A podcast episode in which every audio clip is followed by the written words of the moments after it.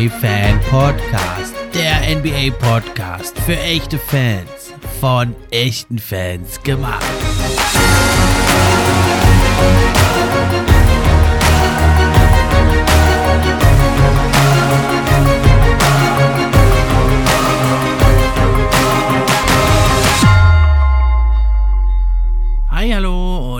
Herzlich willkommen zur neuen Episode 101 vom NBA Fan Podcast. Ich bin wie immer euer Gastgeber, der Steffen, und auch heute freue ich mich über jeden, der eingeschaltet hat.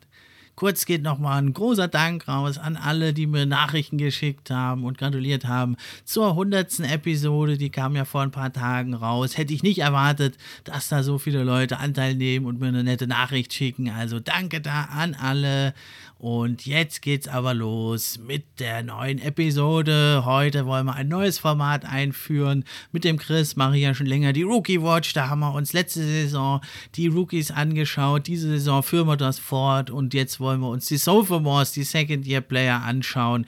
Wer sind da die Aufsteiger, die Absteiger? Wer sind die Besten? Wer ist vielleicht sogar der Beste bisher? Gibt's einen ganz klaren Spieler, der da der Clear Cut beste Spieler ist bisher? Oder ist das Rennen noch offen? Das wollen wir ab jetzt sofort regelmäßig äh, beleuchten und wollen euch da spannenden Content bieten. Viel Spaß damit! Bevor es losgeht, aber noch mal kurz die Info. Ab sofort könnt ihr den NBA Fan Podcast auch unterstützen. Zum einen über Steady HQ. Die Links sind in der Beschreibung. Oder aber eben auch, wenn ihr die Posts über Social Media kommentiert, teilt und liked. Wenn ihr euren Freunden davon erzählt. Und schließlich könnt ihr auch noch eine gute Bewertung schreiben. Das hilft mir dann auch, höher in den Rankings zu erscheinen. Und da würde ich mich sehr drüber freuen, wenn es euch gefällt gefällt, wenn ihr euch ein bisschen die Zeit nehmt, das Projekt hier zu supporten. Und das geht also am besten, wenn ihr den Podcast kostenlos, wie auch auf allen anderen Plattformen, bei Apple Podcast hört. Dann erscheint das also für mich in den wichtigen Apple Podcast Charts. Würde mich sehr freuen. Okay, liebe Hörer, dann ist es soweit. Es geht los. Zum ersten Mal wollen wir also hier die Sophomore Watch machen. Unsere Rookies der letzten Saison, die wir lieb gewonnen haben, die jetzt im zweiten Saisonjahr sind. Da wollen wir gucken, wie haben die sich entwickelt, wer hat sich verbessert, wer hat vielleicht stagniert oder sogar einen Rückschritt gemacht. Wie sehen wir die Entwicklung und vielleicht sogar, wer sind die Besten oder wer ist der beste Zweitjahresspieler in der NBA bisher in der neuen Saison und welcher Gast Gast könnte da natürlich besser passen als mein Partner hier von der Rookie Watch letzte Saison. Das sind ja dann die gleichen Spieler, die sind jetzt in der zweiten Saison. Und das ist der Chris. Hallo Chris, schön, dass du hier zu dem neuen Format am Start bist. Hi Steffen, danke, dass ich wieder dabei sein darf. Jetzt sind wir natürlich wieder voll in unserem Element und äh, da habe ich natürlich richtig Bock. Aber an der Stelle möchte ich als erstes mal dir zu den 100 Folgen äh, gratulieren. Du hast ja gerade die magische Zahl geknackt und äh, ja, herzlichen Glückwunsch von meiner Seite. Finde ich tipptopp dein Content, mach ruhig so weiter. Ja, danke, danke. Das geht natürlich runter wie Öl, aber habe ich ja auch über Social Media. Der eine oder andere hat mir mal eine Nachricht geschrieben. Danke da an alle, konnte gar noch, noch gar nicht alle beantworten, mache ich natürlich noch. Und ja, es hat schon was, ne, mal zurückzublicken da auf 100 Folgen. Und ja, wer hätte das gedacht? Ja, damals angefangen, hatte ich ein bisschen Sorge, eigentlich, mich kennt ja keiner, hatte ich ein bisschen Sorge, dass ich mit mir selber rede. Das ist aber definitiv nicht der Fall. Also die 60.000 äh, Downloads und Streams haben wir auch schon geknackt. Da können wir dann nächstes Mal noch ein Fass aufmachen. Bis 100.000 wird es allerdings ein bisschen noch dauern. Kriegst du auch noch hin. Dann fangen wir doch direkt an mit noch was Positivem. Wen siehst du denn da als Aufsteiger? Das ist so unser erstes, erstes Thema, was wir heute machen wollen. Wen siehst du bei den Sophomores, also den Zweitjahresspielern in der NBA, die Rookies der letzten Saison? Wer hat sich da so richtig ge gemausert? Wer hat sich da gemacht? Wen hast du da auf deiner Liste?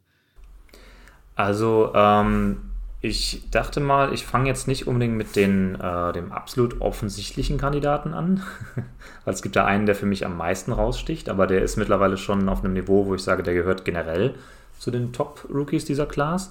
Wer da aber noch nicht so ganz ist, aus meiner Sicht Jalen Sachs. Ähm, der geneigte Zuhörer weiß ja vielleicht, dass ich da nicht die allerhöchste Meinung zu hatte, als wir den diverse Male besprochen haben. Oder wir haben ihn auch häufiger gar nicht erst besprochen, weil er eben nicht oben mit dabei war.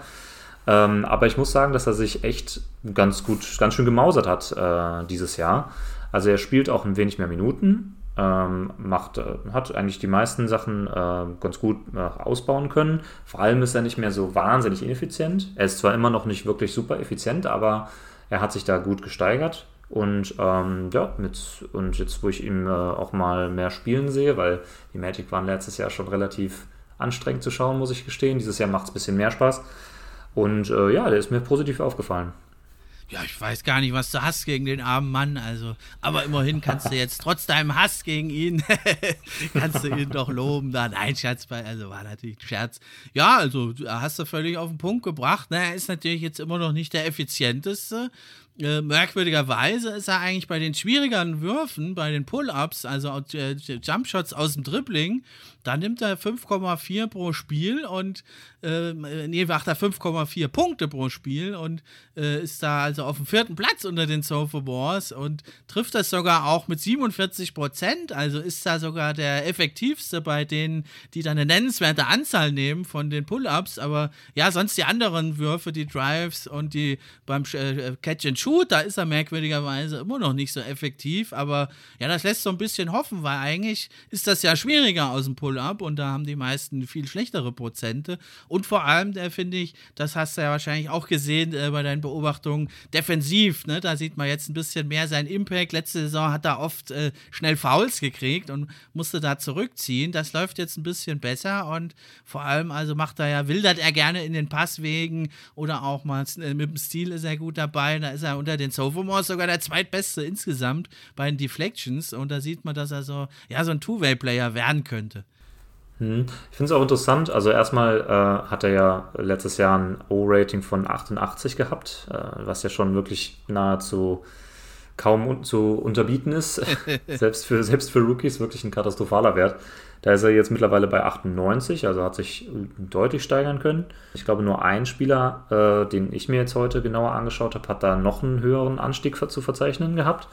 Und das Interessante ist, dass er das ja gar nicht mal mit einem riesigen Anstieg in den Minuten, also er spielt knapp zwei Minuten mehr, das ist ja nicht der Rede wert, und sogar mit einer geringeren Usage-Rate ähm, macht als letztes Jahr. Also er spielt jetzt 2% weniger äh, Usage als letztes Jahr und dabei eben deutlich effizienter. Das Shooting ist auch gut nach oben gegangen. Also ja, gefällt mir, was ich da sehe bisher.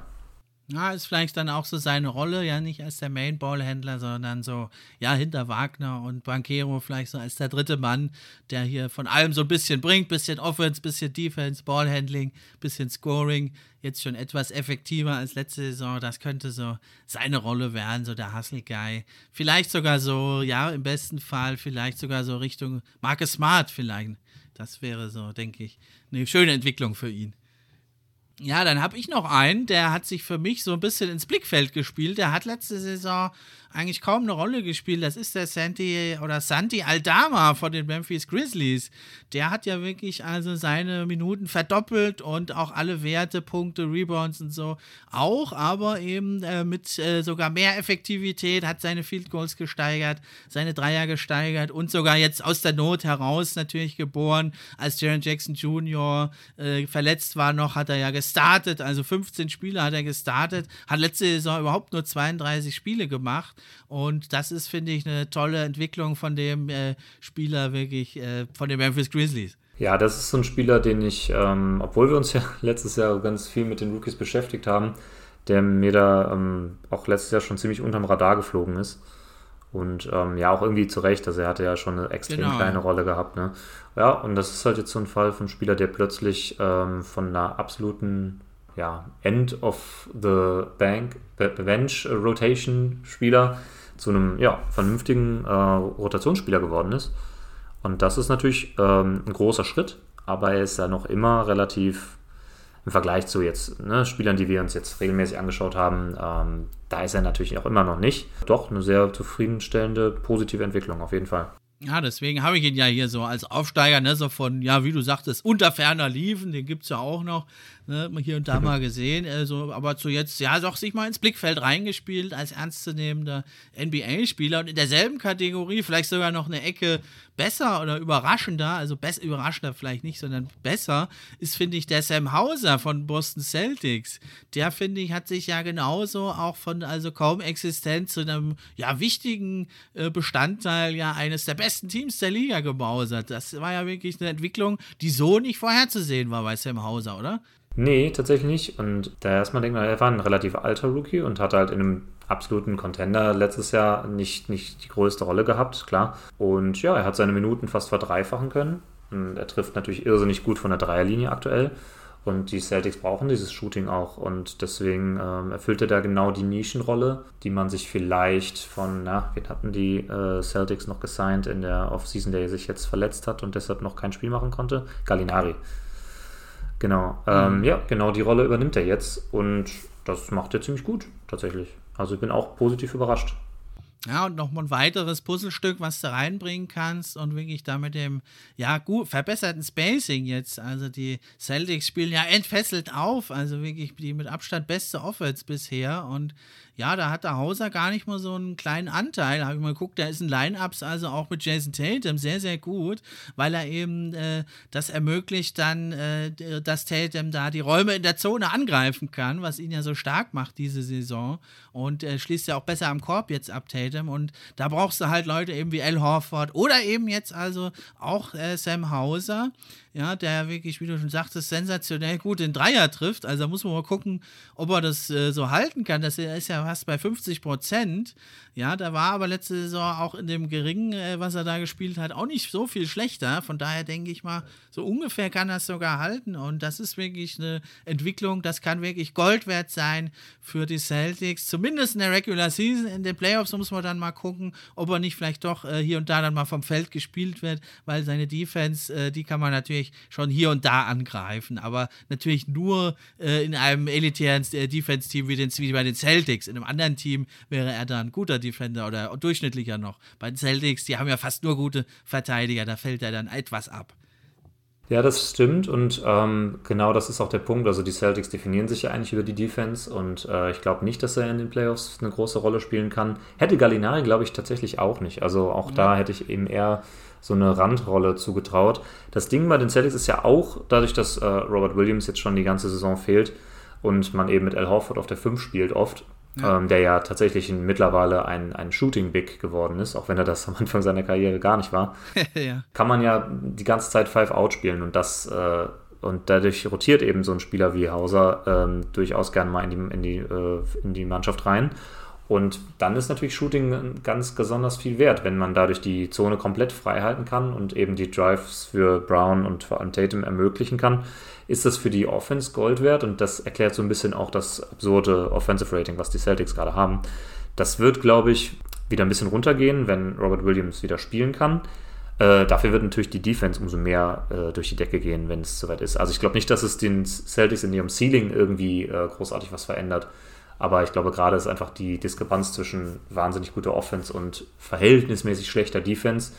Also, wie gesagt, verhältnismäßig äh, dadurch gegeben, ne, dass das System so anders ist, wenn Robert Williams nicht spielen kann. Genau, ja, und da ist dann Sam Hauser, auch wenn dann in den Playoffs wahrscheinlich die Rolle kleiner wird, aber trotzdem sehr wertvoll, gerade jetzt natürlich, zu Saisonbeginn, wie du es sagtest. Und aber dann, äh, dass er doch dann dem äh, Horford, der ist ja nicht mehr der Jüngste, hier und da mal eine kleine Pause auch doch verschaffen kann in Playoffs. Und äh, wir haben es ja letzte Saison auch gesehen, äh, zum Beispiel, dass dann eben so Roleplayer, die von draußen mal heiß laufen können, wie Grant Williams in dem einen Spiel in der Serie, in dieser verrückten Serie gegen die Bucks. Und das traue ich ja. Sam Hauser durchaus auch zu, dass der dann mal so explodiert und 20 Punkte raushaut und dann ein paar Minuten mehr kriegt. Dann hast du mal ein Spiel, in dem Al Horford halt mal fünf Minuten weniger spielt und dann hast du schon unheimlich viel gewonnen. Und man muss sagen, wirklich, äh, bei den Catch and Shoot, äh, das ist ja sein, seine Paradedisziplin und da ist er, macht er auch die zweitmeisten Punkte aller Sophomores überhaupt und auch eben bei eben diesen unglaublichen 49,4 Prozent, das ist eigentlich im Prinzip andere Würfe nimmt er ja eigentlich gar nicht.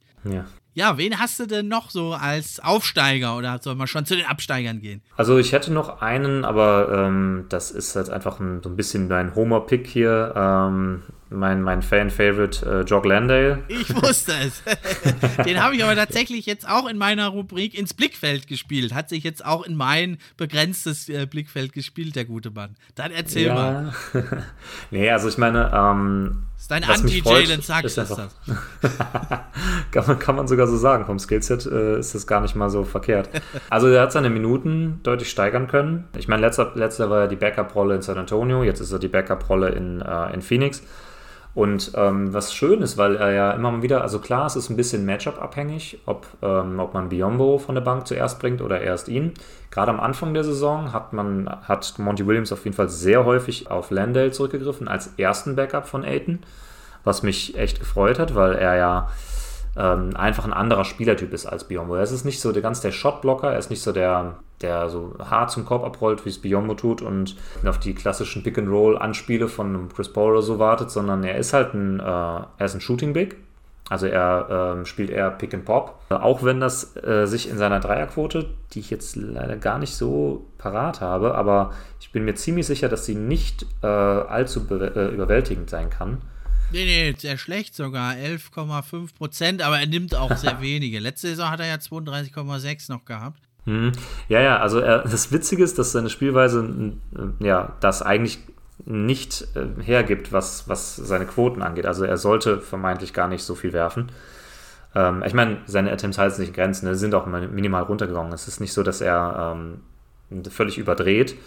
Aber die fallen einfach im Moment noch gar nicht in Phoenix. Da trifft ja Aiden eigentlich sogar bessere, besser von der Dreierlinie, aber er nimmt sie halt die ganze Zeit. Und das ist mal wieder so ein Beispiel von wegen, äh, die Attempts zeigen mehr, ob man das als Shooting Pick bezeichnen kann oder nicht. Also die Quoten sind gar nicht gegeben, aber die, die Leute äh, verteidigen ihn so. Also er wird wahrgenommen als Shooting Pick, obwohl das vermeintlich gar nicht ist.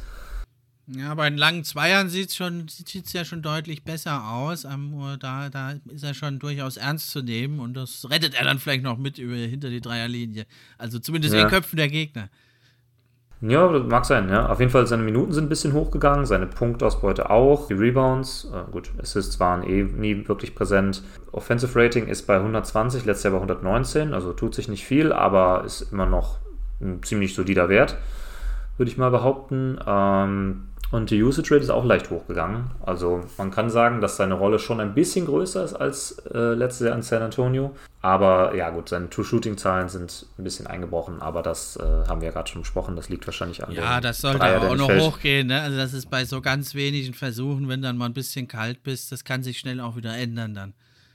Ja, dann ja, kriegst genau, du auch wieder ein paar mehr Versuche. Also mich freut es, dass er die Chance kriegt als Backup. Ob er jetzt langfristig eine bessere Option ist, äh, in den Playoffs zum Beispiel, als ein Biombo, weiß ich nicht. Ich könnte mir vorstellen, dass er dann, dass äh, Monty Williams in den Playoffs dann eher auf den erfahreneren äh, und bekannteren Spieler setzt. Aber ja, also du weißt ja, dass ich ein Fan von ihm war. Ich war schon ein Fan von ihm, bevor er zu Phoenix kam. Jetzt ist er bei meiner Lieblingsmannschaft. Natürlich, äh, natürlich bin ich da, musste ich ihn ja jetzt an der Stelle picken. Natürlich, das hätte mich jetzt aber auch schockiert, wenn du den nicht gemacht hättest. Jetzt muss ich mal aber Einspruch kann ich mir jetzt nicht vergleichen. Man hätte natürlich auch einfach Jalen Smith behalten können, der ja jetzt bei den Pacers zeigt, dass er durchaus äh, ein produktiver NBA-Spieler sein kann. Den hat man ja aber nicht haben wollen in Phoenix, warum auch immer. Also ich verstehe es auch nicht so richtig. Da muss, müssen ja irgendwelche internen Sachen passiert sein, wahrscheinlich auch in dem ersten Jahr und im zweiten Jahr, weil das war ja der berühmte Fall, dass schon die, die Teamoption für das dritte Jahr nicht gezogen wurde, was ja eigentlich so gut wie nie passiert, vor allem nicht bei einem Lottery-Pick. Das, äh, also im, im Rookie-Vertrag sind ja die Teamoptionen Jahr für Jahr ähm, ja. integriert und dass das Team die Option nicht zieht nach dem zweiten Jahr fürs dritte Jahr, das ist eigentlich so gut wie ausgeschlossen. Und das ist ja trotzdem passiert bei den Suns. Dann war er sowieso entsprechend unrestricted äh, oder wäre er unrestricted gewesen für das, für das Ende der letzten Saison. Deswegen hat man sich gedacht, man muss ihn sowieso traden. Und im Endeffekt hat man äh, Torrey Craig zurückbekommen von den Pacers und der spielt jetzt eine sehr solide Rolle als Starter in der Abwesenheit von Jay Crowder und in der Abwesenheit von Cameron Johnson. Im Nachhinein bin ich nur ein bisschen traurig, dass er weg ist. Also ich hatte mir, also ich, wie gesagt, ich verstehe nicht, warum er so gar keine Chance bekommen hat, weil ich, es müssen mhm. irgendwelche Trainingsmotivationssachen gewesen sein. Oder er hatte was persönliches Problem mit dem Coach. Weil immer, wenn er gespielt hat, fand ich ihn zumindest solide. Und ich habe immer gesehen, warum man ihn nicht, zum so sagen, dass klar hätte er auf der 4 auch mal die eine oder andere Minute sehen können. Also es ist nicht so, dass er ein hundertprozentiger Fünfer war. Ähm, gerade wegen seinem soliden Wurf, finde ich, hätte man ihn durchaus mal auf der 4 spielen lassen können. Gerade wenn man jetzt sieht, wie die Liga sich entwickelt und man das in, in Cleveland hat man es schon letztes Jahr gesehen und äh, Milwaukee macht es auch schon eine Weile. Die Celtics machen das so. Äh, dass man, dass viele Teams wieder mit zwei vermeintlich, also mit zwei Bigs spielen, von denen halt immer einer werfen können sollte. Aber es funktioniert immer wieder mehr. Früher hat man gesagt, die, äh, die Big Man-Position ist praktisch tot. Und ähm, die feiert jetzt so eine ganz kleine Renaissance. Und ähm, ja, ich finde es schade, aber ich bin auch sehr froh, dass man Tory Craig hat, wenn man ehrlich ist. Ja, dann äh, würde ich sagen, ich habe noch zwei Aufsteiger, die besprechen wir aber vielleicht später noch. Da habe ich nämlich Bones Highland und ja, unseren, äh, sage ich jetzt einfach mal, Alperen Cenkün. Den habe ich jetzt noch als Aufsteiger, aber da gehe ich davon aus, dass wir die beiden eh noch ein bisschen ausführlicher dann später besprechen, wenn wir zu unseren Top-Zweitjahresspielern äh, kommen. Wen äh, siehst du denn so unter den Absteigern bisher oder stagniert? Also wer entwickelt dich nicht so positiv? Ja, da habe ich drei Kandidaten, sag ich mal. Und ähm, einer, das, da haben mich die Zahlen jetzt tatsächlich ein bisschen schockiert, ähm, weil ich das nicht so äh, auf dem Schirm hatte. Das ist halt äh, Chris Duarte ja, von den Pacers. ja. Der spielt satte acht Minuten, 8,5 Minuten weniger als letztes Jahr. Äh, gut, er war auch jetzt, also er hat jetzt einige Spiele verpasst, aber ich habe extra mal geschaut und selbst wenn man das Spiel, wo er ver äh, verletzt raus musste, nach fünf Minuten oder so, selbst wenn man das ausklammert, spielt er immer noch nur 21 Minuten pro Spiel. Und letztes Jahr waren es noch 28. Also das ist ähm, schon ein ziemlich heftiger Rückschritt und das hat jetzt nicht mit seiner Verletzung zu tun. Der hat schon davor schlecht, schlecht gespielt.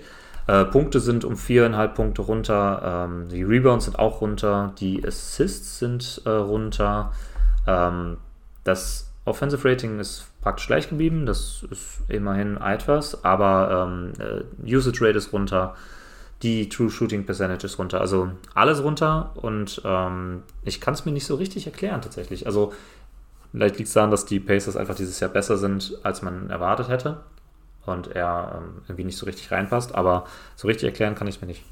Also zum einen war es ja, er hat sich ja dann letzte Saison in der zweiten Hälfte war er relativ lang verletzt und da hatte ich den Eindruck, dass er jetzt auch zum Saisonbeginn da nicht so hundertprozentig fit war oder zumindest vielleicht ein bisschen rostig noch war und da nicht so anknüpfen konnte an seine ja durchaus äh, äh guten bis herausragenden sogar Leistungen äh, in der Rookie-Saison wirklich nicht anknüpfen konnte und dann ist er zum anderen ja so ein bisschen jetzt dann dadurch, dass er selber eben nicht die Leistung bringen konnte, die man ja ein Stück weit von ihm erwartet hat. Oh, sei es jetzt Angeschlagenheit oder fehlende Matchpraxis, sei mal dahingestellt. Und dann zum anderen, äh, denke ich, schadet es ihm eben, dass äh, Ben Matherin zum einen äh, derartig eskaliert und da alles abreißt, der halt viele Minuten für sich beansprucht und eben, dass die Pacers ja entgegen vieler Annahmen, also Buddy Hield, vor allem Buddy Hield und aber eben auch Miles Turner, da die, die werden ja immer zusammengehandelt bei jedem Team, dass die dann noch nicht getradet werden und dass die Pacers eben so erfolgreich jetzt sind in dieser Konstellation und dann ist natürlich schwer, da wieder reinzukommen. Ich denke, wenn äh, die Pacers das jetzt durchziehen und oben bleiben, wird es schwer für Duarte, da mehr Minuten abzugreifen sollte es dann doch mal zum, sie sich doch noch mal nach unten orientieren in Richtung Wembanyama dann äh, und äh, Buddy Hill getradet werden, denke ich, dann gibt es auch wieder mehr Minuten für ihn.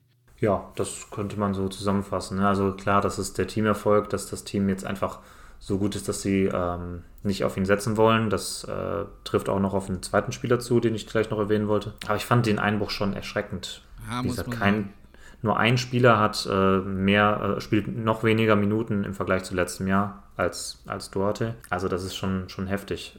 Ja, und vor allem kommt es unerwartet, ne? weil er doch durchaus Potenzial gezeigt hat letzte Saison. Ja, ich habe eigentlich ein ganzes Trio an Absteigern oder stagnierenden Spielern. Da habe ich nämlich gleich drei Spieler der Golden State Warriors. Äh, ist vielleicht ein bisschen Hot Take, keine Ahnung. Kuminga, Moody und Wiseman. Also vor allem natürlich Wiseman, der jetzt sogar in die G-League abkommandiert wurde. Das natürlich ziemlich bitter ist als Nummer 1 Pick.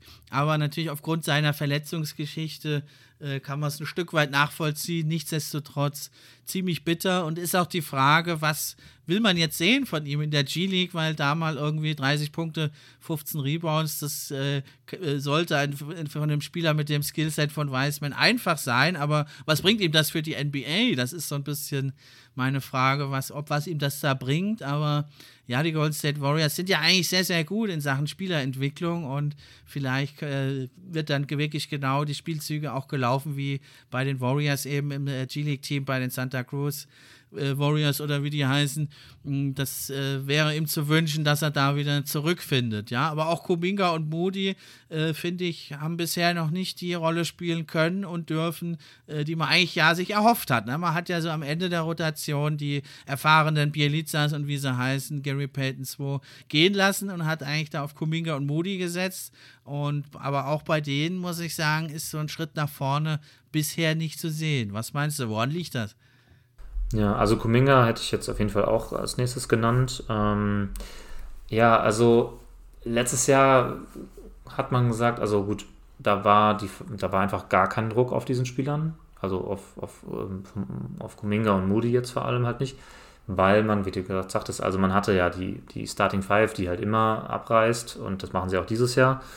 Und dann hat man eben dahinter die ganzen äh, erfahrenen Veteran, Otto Porter, Gary Payton und so weiter gehabt, die das dann aufgefangen haben, wenn es nötig war. Und man hat eigentlich Kuminga nur dann, ja, viele Minuten und wichtige Minuten gegeben, wenn das Team eh schon im guten Rhythmus war, wenn man weit vorne lag zum Beispiel. Also der hat ja auch sehr viel Garbage-Time gespielt. Stimmt, ja. So, ne? Also klar, dann waren die Stats vielleicht auch ein bisschen äh, inflated, sag ich mal. Und jetzt sieht man halt, jetzt wo er quasi mehr Minuten spielen müsste, also er spielt ja weniger Minuten, aber äh, in den Minuten, wo er spielt, wird, verliegt mehr Verantwortung bei ihm. Und äh, das spiegelt sich halt auch damit wieder. Also, dass er, äh, er spielt, er macht deutlich, deutlich weniger Punkte als, als letzte Saison pro Spiel, macht weniger Rebounds, weniger Assists. Also auch geht in allen Bereichen runter und da, also gut, die Assists nur minimal. Und das halt, obwohl es nur knapp zwei Minuten weniger pro Spiel sind. Diesen Einbruch, ähm, den äh, kann man nicht wie bei Duarte mit den vielen weniger Minuten erklären, finde ich, sondern eher mit der damit dass die Rolle, die er jetzt einnehmen muss, ihm scheinbar noch ein Tick zu groß ist. Ja, das hast du gut äh, gesagt, ne? Aber das ist auch ganz normal eigentlich, weil das ist natürlich schon eine große Sache und das, das gibt es relativ selten, ne? Das ist ja dieser Sonderweg, den die Warriors da gehen, dass sie eigentlich ein Contender sind und aber einige hohe Draftpicks eben gemacht haben.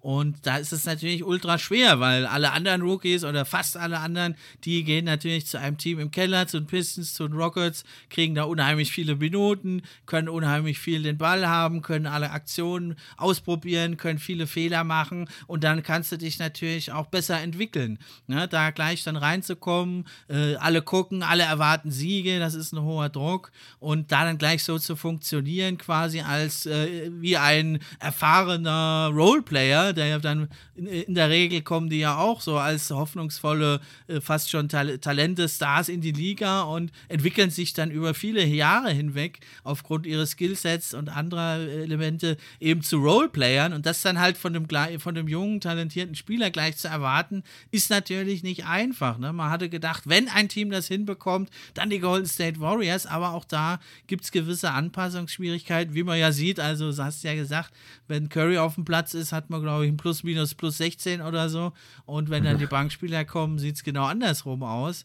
Äh, in den letzten Spielen hat sich jetzt allerdings verbessert. Ne? Es braucht natürlich dann doch auch Zeit, da so Veteranen zu ersetzen. Und deswegen bin ich zumindest bei Kuminga positiv, dass er da vielleicht doch äh, wieder eine größere, positivere Rolle spielen kann. Moody scheint im Moment so ein bisschen das Selbstvertrauen zu fehlen. Ja, Moody ist halt auch so ein bisschen, äh, spielt halt eigentlich nochmal eine kleinere Rolle und hätte das auch eigentlich letztes Jahr schon eine kleinere Rolle haben sollen.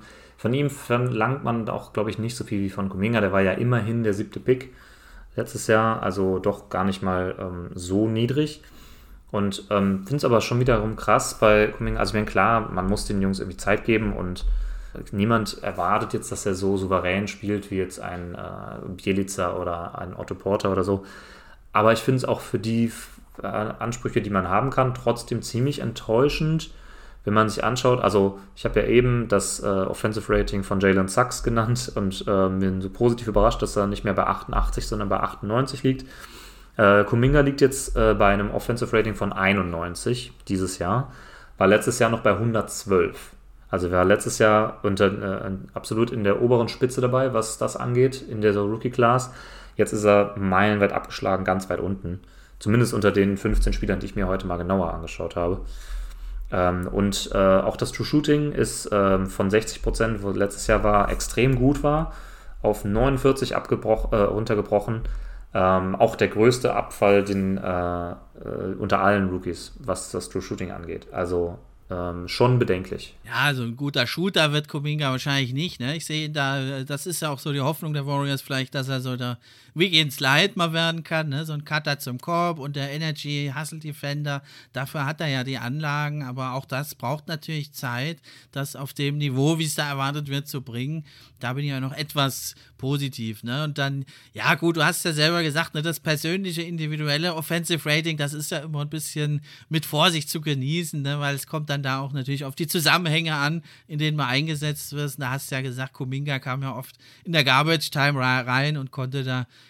gegen Gegner, die dann halt auch nur noch Garbage-Spieler, immer salopp gesagt, auf den Court werfen, da äh, besser brillieren. Das, das muss man immer so ein bisschen mit Vorsicht sehen, aber natürlich ein Indikator natürlich. hast du damit schon richtig genannt. Ja, dann habe ich noch zwei Spieler, ähm, also nicht Absteiger, aber die sich mir so ein bisschen ins Blickfeld gespielt haben, die wollte ich noch erwähnen kurz. Das ist zum einen der, ist vielleicht ein kleiner Homie-Pick jetzt auch von mir, der Isaiah Livers.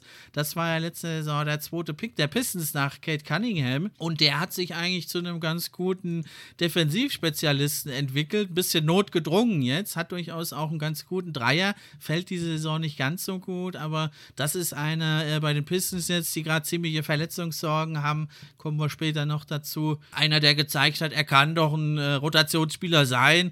Vielleicht nicht jetzt so in dem Umfang, wie er, wie er es jetzt zeigen muss. Er hat sogar fünfmal gestartet, schon aus der Not geboren, aber so in der hinteren Rotation, dass er ein legitter NBA-Spieler ist, das hat er gezeigt, finde ich. Und dasselbe kann man doch ein Stück weit auch sagen über den Austin Reeves von den Lakers, muss ich sagen. Also ich war eigentlich nicht so begeistert von ihm, aber man muss wirklich sagen, äh, auch bei ihm ein bisschen aus der Not geboren, ja, weil hat er da wirklich seine Minuten gesteigert, sein Output auch bei durchaus vernünftigen Zahlen. 52 Prozent aus dem Feld, fast 40 Prozent Dreier und ja, gibt da so ein bisschen den Hustle-Player und ja, den Role-Player bei den Lakers und zeigt sich da als einer, der durchaus auch ein, ja, doch ein legitter NBA-Spieler ist und deswegen habe ich ihn hier bei mir auch in dieser Rubrik Rubrik eben äh, ins Blickfeld gespielt mit Hauser oder Lendale und Santi Aldama, die hatten wir ja, den hatten wir ja auch schon genannt.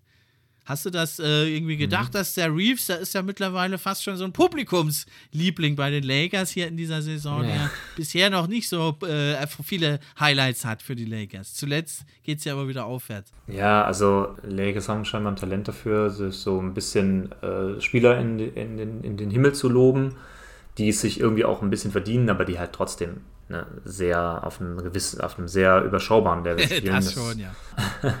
Also ich sag mal so, mit Caruso damals war es ja so, dass man zumindest einen wirklich sehr, sehr guten Verteidiger da an Fall. der Seite hatte. Und klar war das ein bisschen überzogen, aber es waren halt auch so die Lakers, da hat man das einfach akzeptiert. Ja, also Reeves war letztes Jahr schon so ein bisschen ein gewisser Lichtblick, aber einfach, weil man sonst keinerlei junge Spieler hat, die irgendwelche Hoffnungen hätten verbreiten können. Und ähm, also ich bin mit seiner Entwicklung durchaus zufrieden, so ist es nicht. Also er spielt solide und äh, er macht auch wenig Fehler und so weiter und so fort und ein solider Verteidiger. Man kann schon sagen, ins Blickfeld gespielt, ja. Aber ich hatte ihn letztes Jahr eigentlich ähnlich auf dem Schirm wie dieses Jahr auch. Einfach weil er bei den Lakers spielt. Ganz ehrlich, wenn er letztes Jahr bei den Hornets gespielt hätte, hätte er doppelt so viele Minuten sehen können. Man hätte nichts über ihn gehört. Einfach weil die Lakers so omnipräsent sind in den Medien, ob gerechtfertigt oder nicht, ist er immer ist ja bei mir immer auf dem Radar gewesen, aber halt nicht aus den richtigen Gründen eigentlich. Ja, ich meine, ich will den jetzt nicht irgendwie den Himmel loben, ne? Aber es ist halt so einer, äh, auch hier unser einer, sag ich mal, oder meiner einer, äh, halt ein sympathischer Spieler, ne? Wo man sagt, da ist so ein athletisch sehr limitiert, ne? so einer, der kratzt und beißt und versucht mhm. halt das Beste. Er ist natürlich jetzt als Starter in der NBA ist er natürlich völlig überfordert, das ist klar, ne? Aber dass er doch, das zeigt eben einfach, dass man mit ein bisschen Basketball-IQ, ein bisschen Werfen und ein bisschen Fight, äh, kann man da trotz athletischer Defizite durchaus seinen Platz finden in der Rotation in der NBA. Ne? Das, glaube ich, macht es irgendwo sympathisch. Mit dem kann man sich so ein bisschen verbinden. Ne? Was hat denn jetzt unser einer da mit einem, mit einem Jannis oder so? Das ist, sind ja ganz andere Sphären. Ne? Da können wir uns nicht so verbinden. Das ist was ganz anderes. Und Austin Reeves, ja. der sieht da auch aus wie so einer, den, den triffst du mal auf der Straße. Das sieht halt aus wie einer von uns, sag ich mal. Ja, ja, stimmt schon. Nö, finde ich gut. Ganz kurze Frage, wenn wir jetzt noch bei den äh, Spielern sind, die sich so ein bisschen ins Rampenlicht gespielt haben, ähm, dann bist du mit den Absteigern sozusagen schon durch? Ich wäre damit schon durch. Okay, weil ich habe noch einen Kandidaten, über den würde ich schon ganz gerne reden, weil ich das auch ziemlich heftig finde, was da passiert ist. Aber wir können es auch ganz kurz machen. Das ist für mich Davion Mitchell okay, von den Kings.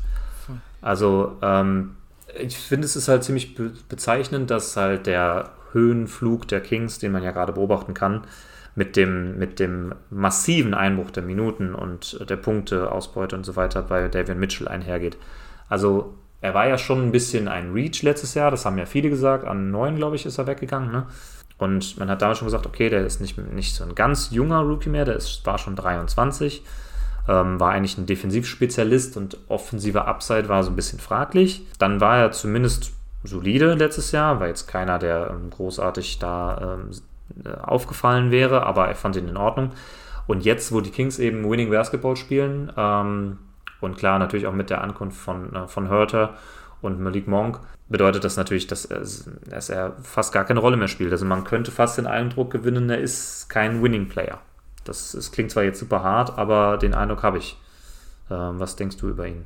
Ja, also ein Winning Player ist er schon. Das hat er ja gezeigt auf allen Ebenen an der Highschool, am College.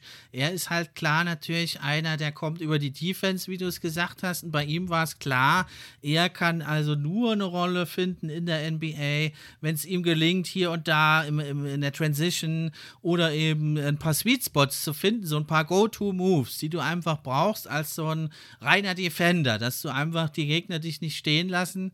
Und das ist ihm bisher noch nicht gelungen. Und dann war natürlich klar, dass, also letzte Saison durfte er ausgiebig experimentieren, hat er sehr viel den Ball gehalten, Pull-Up-Dreier genommen, äh, sehr inkonsistent getroffen, mal lief er heiß, meistens nicht, aber solange du eben nicht, sag ich mal, 10, 12 Punkte wenigstens kreieren kannst zu vernünftigen, zu irgendwo vernünftigen Quoten, dann äh, wird es halt sehr schwer als reiner Defensive Player sich, sich zu halten heutzutage in der NBA. Und das sehen wir jetzt eben bei Davion Mitchell. Ich würde den aber nicht abschreiben, der ist ein Competitor, der ist ein Beast, der ist natürlich ein bisschen anders heißt, aber ich denke, ähm, über kurz oder lang wird er schon durchaus noch seinen Weg gehen und zu einem, ja, vielleicht dann so Six-Man oder äh, vielleicht etwas kleinere Rolle, als man es erhofft hat eigentlich äh, seinen Weg finden. Also es ist ein bisschen ähnlich, finde ich, zur, zur Entwicklung von Killian Hayes, ja, der, der ist zwar kein Sophomore wer, aber ich würde ihn hier trotzdem mal erwähnen, weil er hat in seiner Rookie-Saison mhm. nur eine Handvoll Spiele gemacht, letzte Saison auch nicht so viel. Der hat eigentlich erst eine Saison gespielt in der NBA, obwohl er jetzt in die dritte Saison geht. Bei ihm ist es sehr ähnlich. Er ist ein toller Playmaker, er ist ein ganz starker Verteidiger, aber auch ihm fehlen wie Davion Mitchell die Go-To-Moves. Irgendwo dann Selbstvertrauen auch. Äh, wollen wir uns da mal reinversetzen? In Killian Hayes hat eine Bundesliga gespielt. Davion Mitchell war der Guy in jedem Team sein ganzes Leben lang. Und jetzt kommst du halt in die NBA und musst dich unterordnen, musst so deine Rolle finden. das ist natürlich eine ganz andere andere Spielweise. Ne? Und du musst gucken, dass du mindestens diese 10, 12 Punkte irgendwo auf den Court kriegst, dass du auch dann eben dein Passing im Fall von Killian Hayes nutzen kannst, eben, weil wenn die Gegner dich nicht verteidigen, dann äh, gehen die zurück, dann fangen die die Pässe ab, dann doppeln die den Gegner, äh, dann bist du bei den Drives halt nicht gut, weil der, wenn der Gegner weiß, du wirfst eh nicht auf den Korb, du passt ab, dann bist du limitiert. Und das ist genau das Gleiche bei Davion Mitchell, nur dass er eben seine defensiven Skills, die er ja unbestritten hat, eben nicht jetzt äh, so aus, äh, ausspielen kann, weil er halt offensiv äh, ja Non-Factor schon fast ist. Problem, was ich bei Mitchell einfach sehe, ich, also ich stimme dir eigentlich zu, was, äh, was Hayes angeht. Ich habe ihn jetzt dieses Jahr auch schon ein, zwei Mal mehr gesehen als, äh, als die letzte Saison.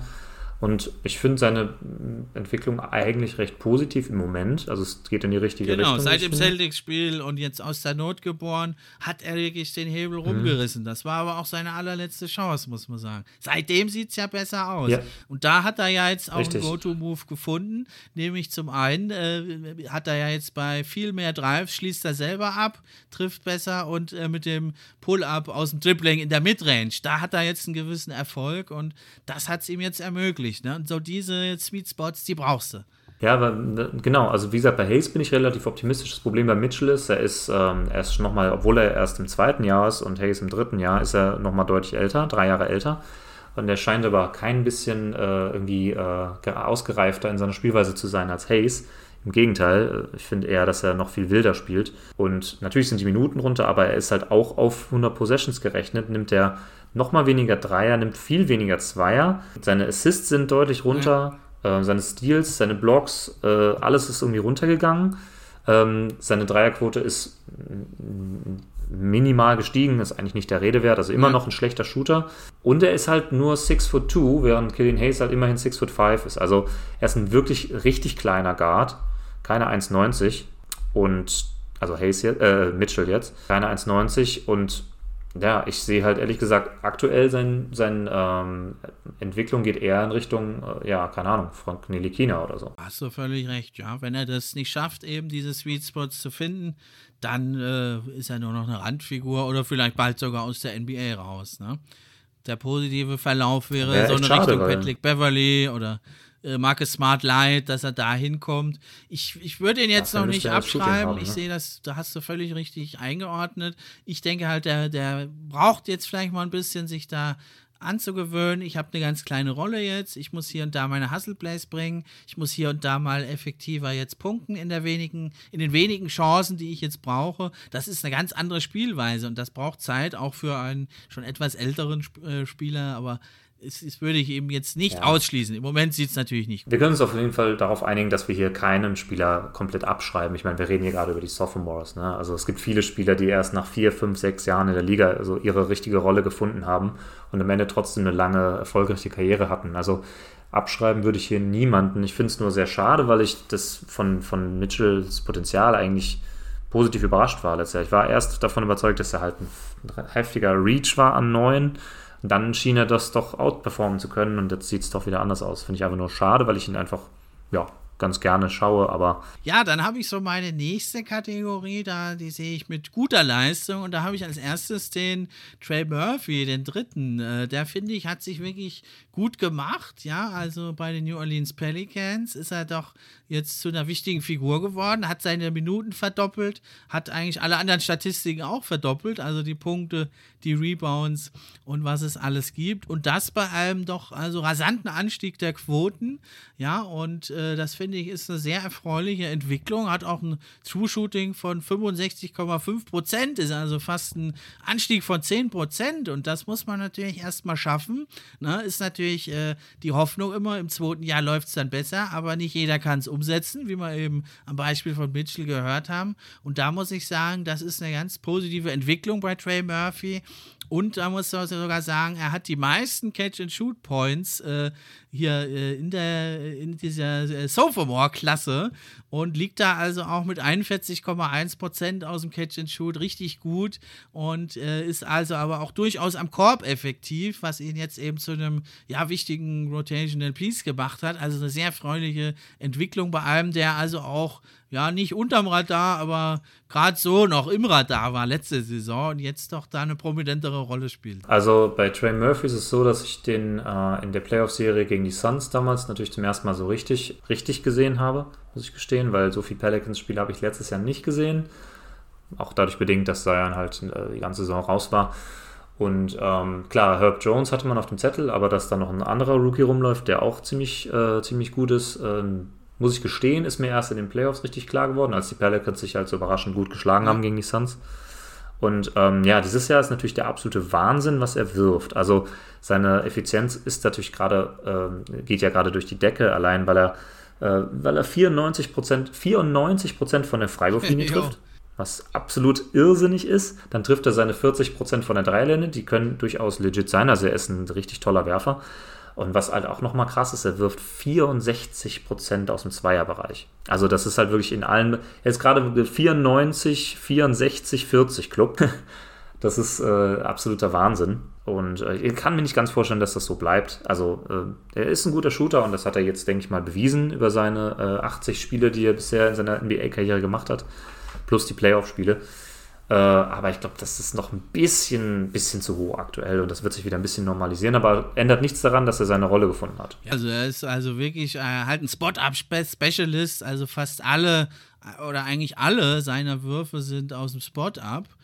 Und äh, ja, also er ist keiner natürlich, der selber kreieren kann, aber man sieht doch hier und da dann mal, ne, mit einem Pumpfake kann er doch an die Freiwurflinie kommen, trifft da super gut und ja, es ist natürlich klar, dass er, dass er natürlich eine limitierte Rolle hat. Also ich sehe da jetzt auch nicht so ein großes Wachstumspotenzial. Was noch für ihn spricht, ist natürlich, dass er zumindest, also auch NBA-weit gesehen, noch zumindest ein durchschnittlicher Verteidiger ist, was schon ganz gut ist. Also er ist jetzt nicht hm. unbedingt ein Two-Way-Wing, aber er ist auch kein One-Way-Wing. Wing, ja, also er ist ein offensiver Shooter mit äh, ordentlicher Defense, er fällt da nicht ab, er ist da bei allen Werten im Mittelfeld der Liga und ja, wenn er das nur einigermaßen halten kann, da sein Shooting, was ich eigentlich positiv sehe, äh, weil es einfach weiter die Spot-Abwürfe sein werden, die da abfallen, äh, weil halt so viele andere starke Offensivspieler im Team sind. Das denke ich, äh, in ähnlicher Form zumindest, dass er das schon äh, durchziehen kann über die Saison, dass er jetzt ganz so hoch wird es natürlich nicht bleiben.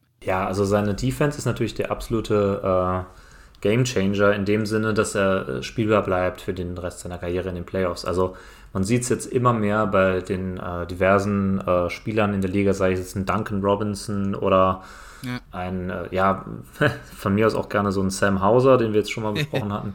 So Pure Shooter ähm, haben zwar in der Regular Season eine kleine Rolle irgendwo, aber ähm, bist absolut unspielbar in den Playoffs. Vor allem, wenn es dann mal in die zweite Runde oder sogar in die Conference Finals geht, dann wirst du einfach gebencht. Und ähm, wenn du nur, du musst nur neu, du musst ja nicht mal ein positives, äh, musst ja nicht mal einen positiven Einfluss auf den Defense haben, sondern nur keinen allzu negativen. Und da sehe ich ihn da auf einem sehr guten Weg und dann wird er auch eine lange erfolgreiche Karriere haben. Vielleicht ist wirklich die Star-Upside nicht unbedingt gegeben, einfach weil die Self-Creation fehlt, aber ähm, man kann da sehr weit mitkommen mit seinem Skillset. Dann äh, habe ich als nächsten hier auf der Liste, also äh, noch mit gut, aber da hatte man vielleicht sich ein bisschen mehr erhofft. Das ist nämlich Josh Giddy. Wie siehst du denn seine Entwicklung bisher in der Saison? Bist du eher enttäuscht oder hast, siehst du da kleinere Fortschritte? Bin da ein bisschen neutral eingestellt. Ich bin ein bisschen verwundert, dass die Minuten leicht runtergegangen sind. Zwar nur minimal, aber ne, sind, also spielt ja. immer noch über 30 Minuten, so ist es nicht. Weil er ja nicht so richtig Konkurrenz auf der Point Guard Position bekommen hat, wenn ich da nicht irgendwas übersehe. Also wundert mich ein bisschen, aber gut, dafür sind seine Punkte nach oben gegangen. Trotzdem äh, geringeren Minuten macht er mehr Punkte pro Spiel, was positiv ist. Ähm, seine Assists sind leicht runtergegangen. Das ist ein bisschen schade, weil das ja so sein, äh, sein spezieller, sein, sein, sein großer, seine große Stärke war, das Playmaking. Die sind jetzt nicht so weit runter, dass man sagen könnte, er verliert ja gerade sein, sein, äh, sein Game. Das ist überhaupt nicht der Fall. Ähm, er ist aber auch nicht effizienter geworden. Er ist immer noch bei einem 97er Offensive Rating. Ähm, also exakt gleich wie in seiner Rookie-Season. Das ist ein bisschen schade, weil es auch da schon wieder relativ weit abgeschlagen war, letztes Jahr schon. Und das wird, der Abstand scheint nur größer zu werden, weil sich die meisten eigentlich positiv entwickeln in der Hinsicht. Ja, und sein, sein True Shooting ist leicht gestiegen. Also er ist mehr oder weniger derselbe Spieler, wie er letztes Jahr auch war. Das kann man jetzt negativ finden, äh, aber auch irgendwie neutral, finde ich. Also es ist so, ne, richtig enttäuscht bin ich nicht. Eigentlich, ja, wenige Fortschritte, ne? das muss man schon sagen, aber ja, das hat ein Stück weit wahrscheinlich auch mit der ja, fantastischen Performance von Shea Gilgis Alexander zu tun, der da alles an sich zieht und da denke ich, ist er so ein bisschen im Schatten, ist ja aber auch nicht schlecht für ihn. So der Megascorer wird er nie sein, aber ja. ich meine, er, äh, seine Usage ist sogar leicht gestiegen, also Josh Giddy. Aber ja, da hatte mhm. man sich vielleicht ein bisschen mehr erhofft. Ne? Ich bin dann so einer, ich denke dann, na, jetzt trainiert er so richtig am Wurf irgendwie und kann sich da deutlich verbessern. Ich meine, er hat sich etwas verbessert, ist ja aber immer noch 7% unter dem Ligaschnitt. Ne? Aber äh, das ist natürlich als junger Guard und mit vielen Qualitäten, das ist halt seine Baustelle, denke ich, für die nächsten Jahre, dass er da hinkommt, dass er da noch etwas effizienter ist und seine Qualitäten sind ja neben dem Scoring, äh, das Rebounding, Dribbling, die Assists, die er spielt, die Cleverness, mit der er spielt, die hat er einfach und die wird er auch immer haben. Bei ihm wird es wirklich, denke ich, äh, stets und fällt, da äh, bleibt er halt ein, sagen wir nur in Anführungszeichen, ein, ein, ein wichtiger Spieler im Team oder kann er doch noch zu einem Starspieler sich aufschwingen, dann braucht er natürlich eine bessere Shot Creation und einen besseren Wurf vor allem. Ja, ich glaube, da gibt es nicht viel hinzuzufügen, stehe ich absolut genauso. Ja, dann haben wir hier auch einen Liebling unserer Show. Äh, hier Herb Jones hat sich ja in unsere Herzen gespielt letzte Saison. Ich sehe ihn da eigentlich in einer ähnlichen Kerbe, deswegen habe ich ihn da auch so in dieser Schiene mit drin. In diesem Teil ja eigentlich gute Entwicklung, ähnlich wie letzte Saison. Hier und da kleinere Fortschritte, aber eben weiterhin auch bei ihm die Baustelle, ähnlich wie bei Josh Giddy eigentlich das Scoring, der Wurf. Aber natürlich Herb Jones ist nochmal ein deutlich besserer Defender, als es Josh Giddy ist. Definitiv, ja. Also es ist tatsächlich relativ ähnlich zu Giddy, äh, im Sinne von, er spielt auch leicht weniger Minuten, auch immer noch auf einem hohen Niveau allerdings. 28,5 Minuten. Er scoret dafür ein bisschen mehr, einen Punkt mehr pro Spiel. Ähm, sonst ja, Rebounds, Assists sind nahezu gleich geblieben. Ähm, sein Offensive Rating, was ja richtig hoch war mit 114, ist immer noch hoch. Mit 112 hat sich nicht viel getan. Und was ich gut finde, ist, dass sein, seine absurd niedrige Usage-Rate von 13,7% letztes Jahr war ja auch wirklich unter den Top-Rookies auch selten so einen niedrigen Wert gesehen. Ähm, der ist jetzt ein bisschen angestiegen, immer noch niedrig, aber immerhin jetzt bei 16, 16,2 Prozent. Aber durchaus überraschend, da ja Sein Williamson gekommen ist, CJ McCollum, Brandon Ingram, alles Spieler, die viel den Ball fordern. Ich finde, das zeigt schon da auch nur ein leichter Anstieg. Also Herb Jones hat das Vertrauen auch seiner Mitspieler und seines Coaches.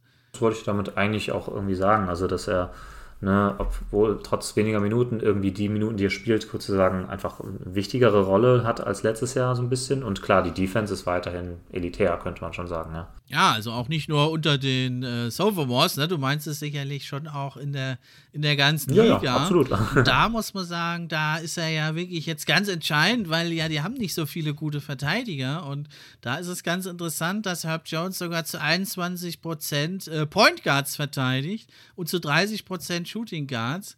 Also der ist unheimlich vielseitig und auch immer noch 22% Small Forwards. Also der ist so der Tausendsasser da und der kann durchaus auch mal Center oder, ja, Center nicht so gut, aber Power Forwards mal verteidigen.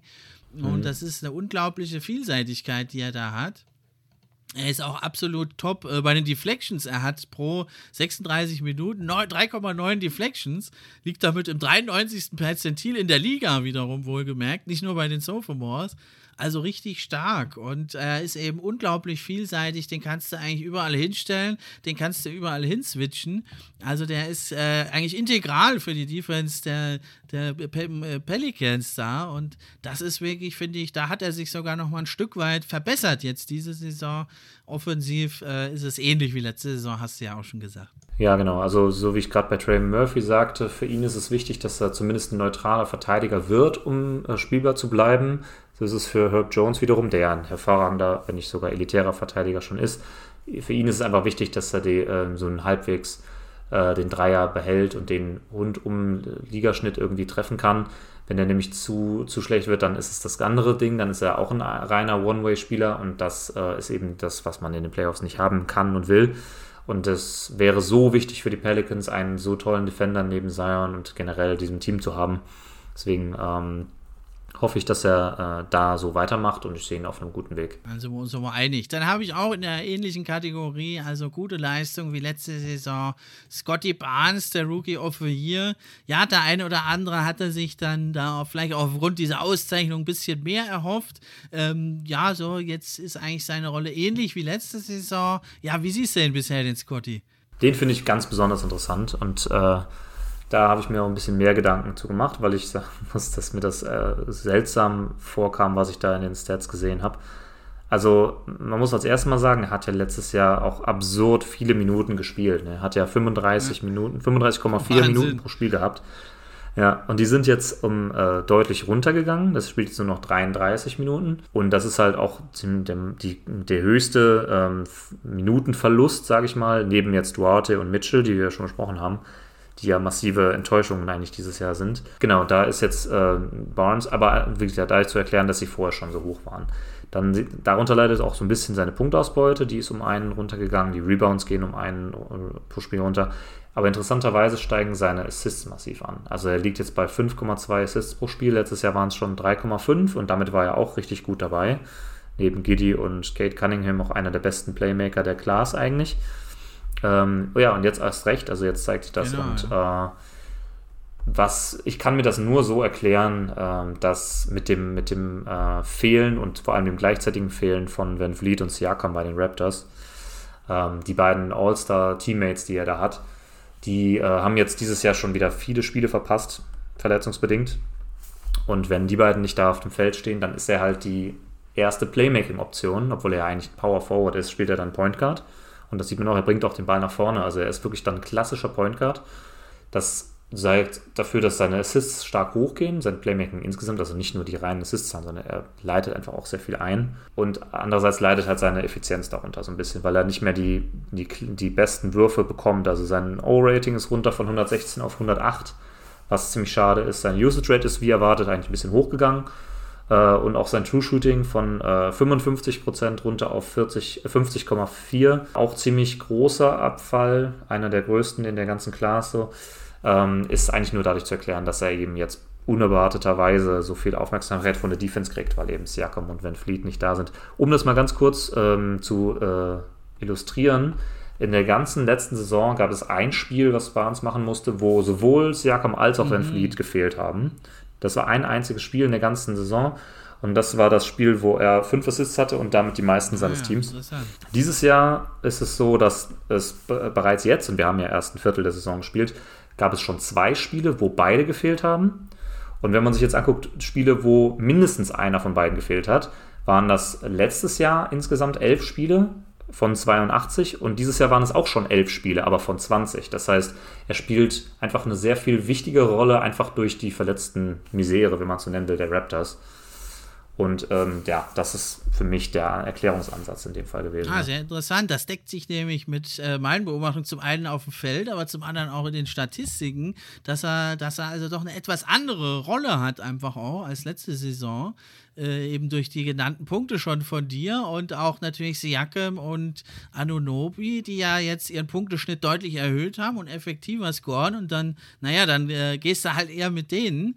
Ne? Und man sieht aber doch ein bisschen auch, ja. finde ich, dass das True-Shooting, so gut die Statistik ist, hier birgt schon gewisse Tücken, weil äh, sein True-Shooting ist natürlich gesunken, aber zum einen ist, nimmt er mehr Dreier, 1,3 äh, Dreier mehr als letzte Saison, trifft die eigentlich deutlich besser mit 4,7 Prozent mehr, 34,8 statt 30,1. Mhm ja, aber warum ist sein True-Shooting gesunken? Das hat äh, zu, damit zu tun, dass die Freiwürfe, ja, er zieht jetzt nur noch halb so viele Freiwürfe eigentlich, 1,6 statt 2,9, trifft die zwar immer noch gut, aber dadurch äh, natürlich sinkt das True-Shooting schon ein bisschen ab, wenn, weil die Freiwürfe eben das sind, was er am besten trifft, mit Abstand am besten trifft. Und dadurch sinkt natürlich das True-Shooting ein bisschen mit runter, deswegen manchmal ist der Effective Field Goals äh, Percentage da auch ein bisschen besser geeignet. Ne? Aber insgesamt ist es schon so, mhm. natürlich, das äh, gibt auch die Shot-Quality her. Da wird äh, quasi gewichtet, wie, ja, wie gut die Würfe sind, die er nimmt. Sind es gute Würfe oder nicht so gute Würfe? Und da ist er auch jetzt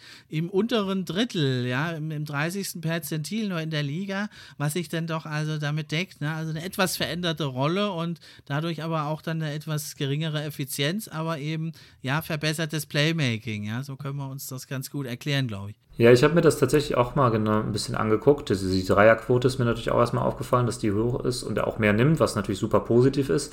Aber leider habe ich den Eindruck, und das deckt sich auch so ein bisschen mit meinem Eye-Test, wenn ich Raptors-Spiele schaue, dass er ähm, zwar mehr Dreier nimmt, aber äh, dafür quasi äh, Würfe direkt am Korb eintauscht. Also er kommt, nimmt weniger Würfe direkt am Korb, also im Bereich von 0 bis 3 Feet. Ähm, das waren äh, letztes Jahr waren das noch, Moment, wo habe ich es mir aufgeschrieben? Genau, äh, letztes Jahr waren das noch 26,4% seiner Abschlüsse direkt am Korb. Das sind diese Saison nur noch 22,9%, also leicht äh, gesunken.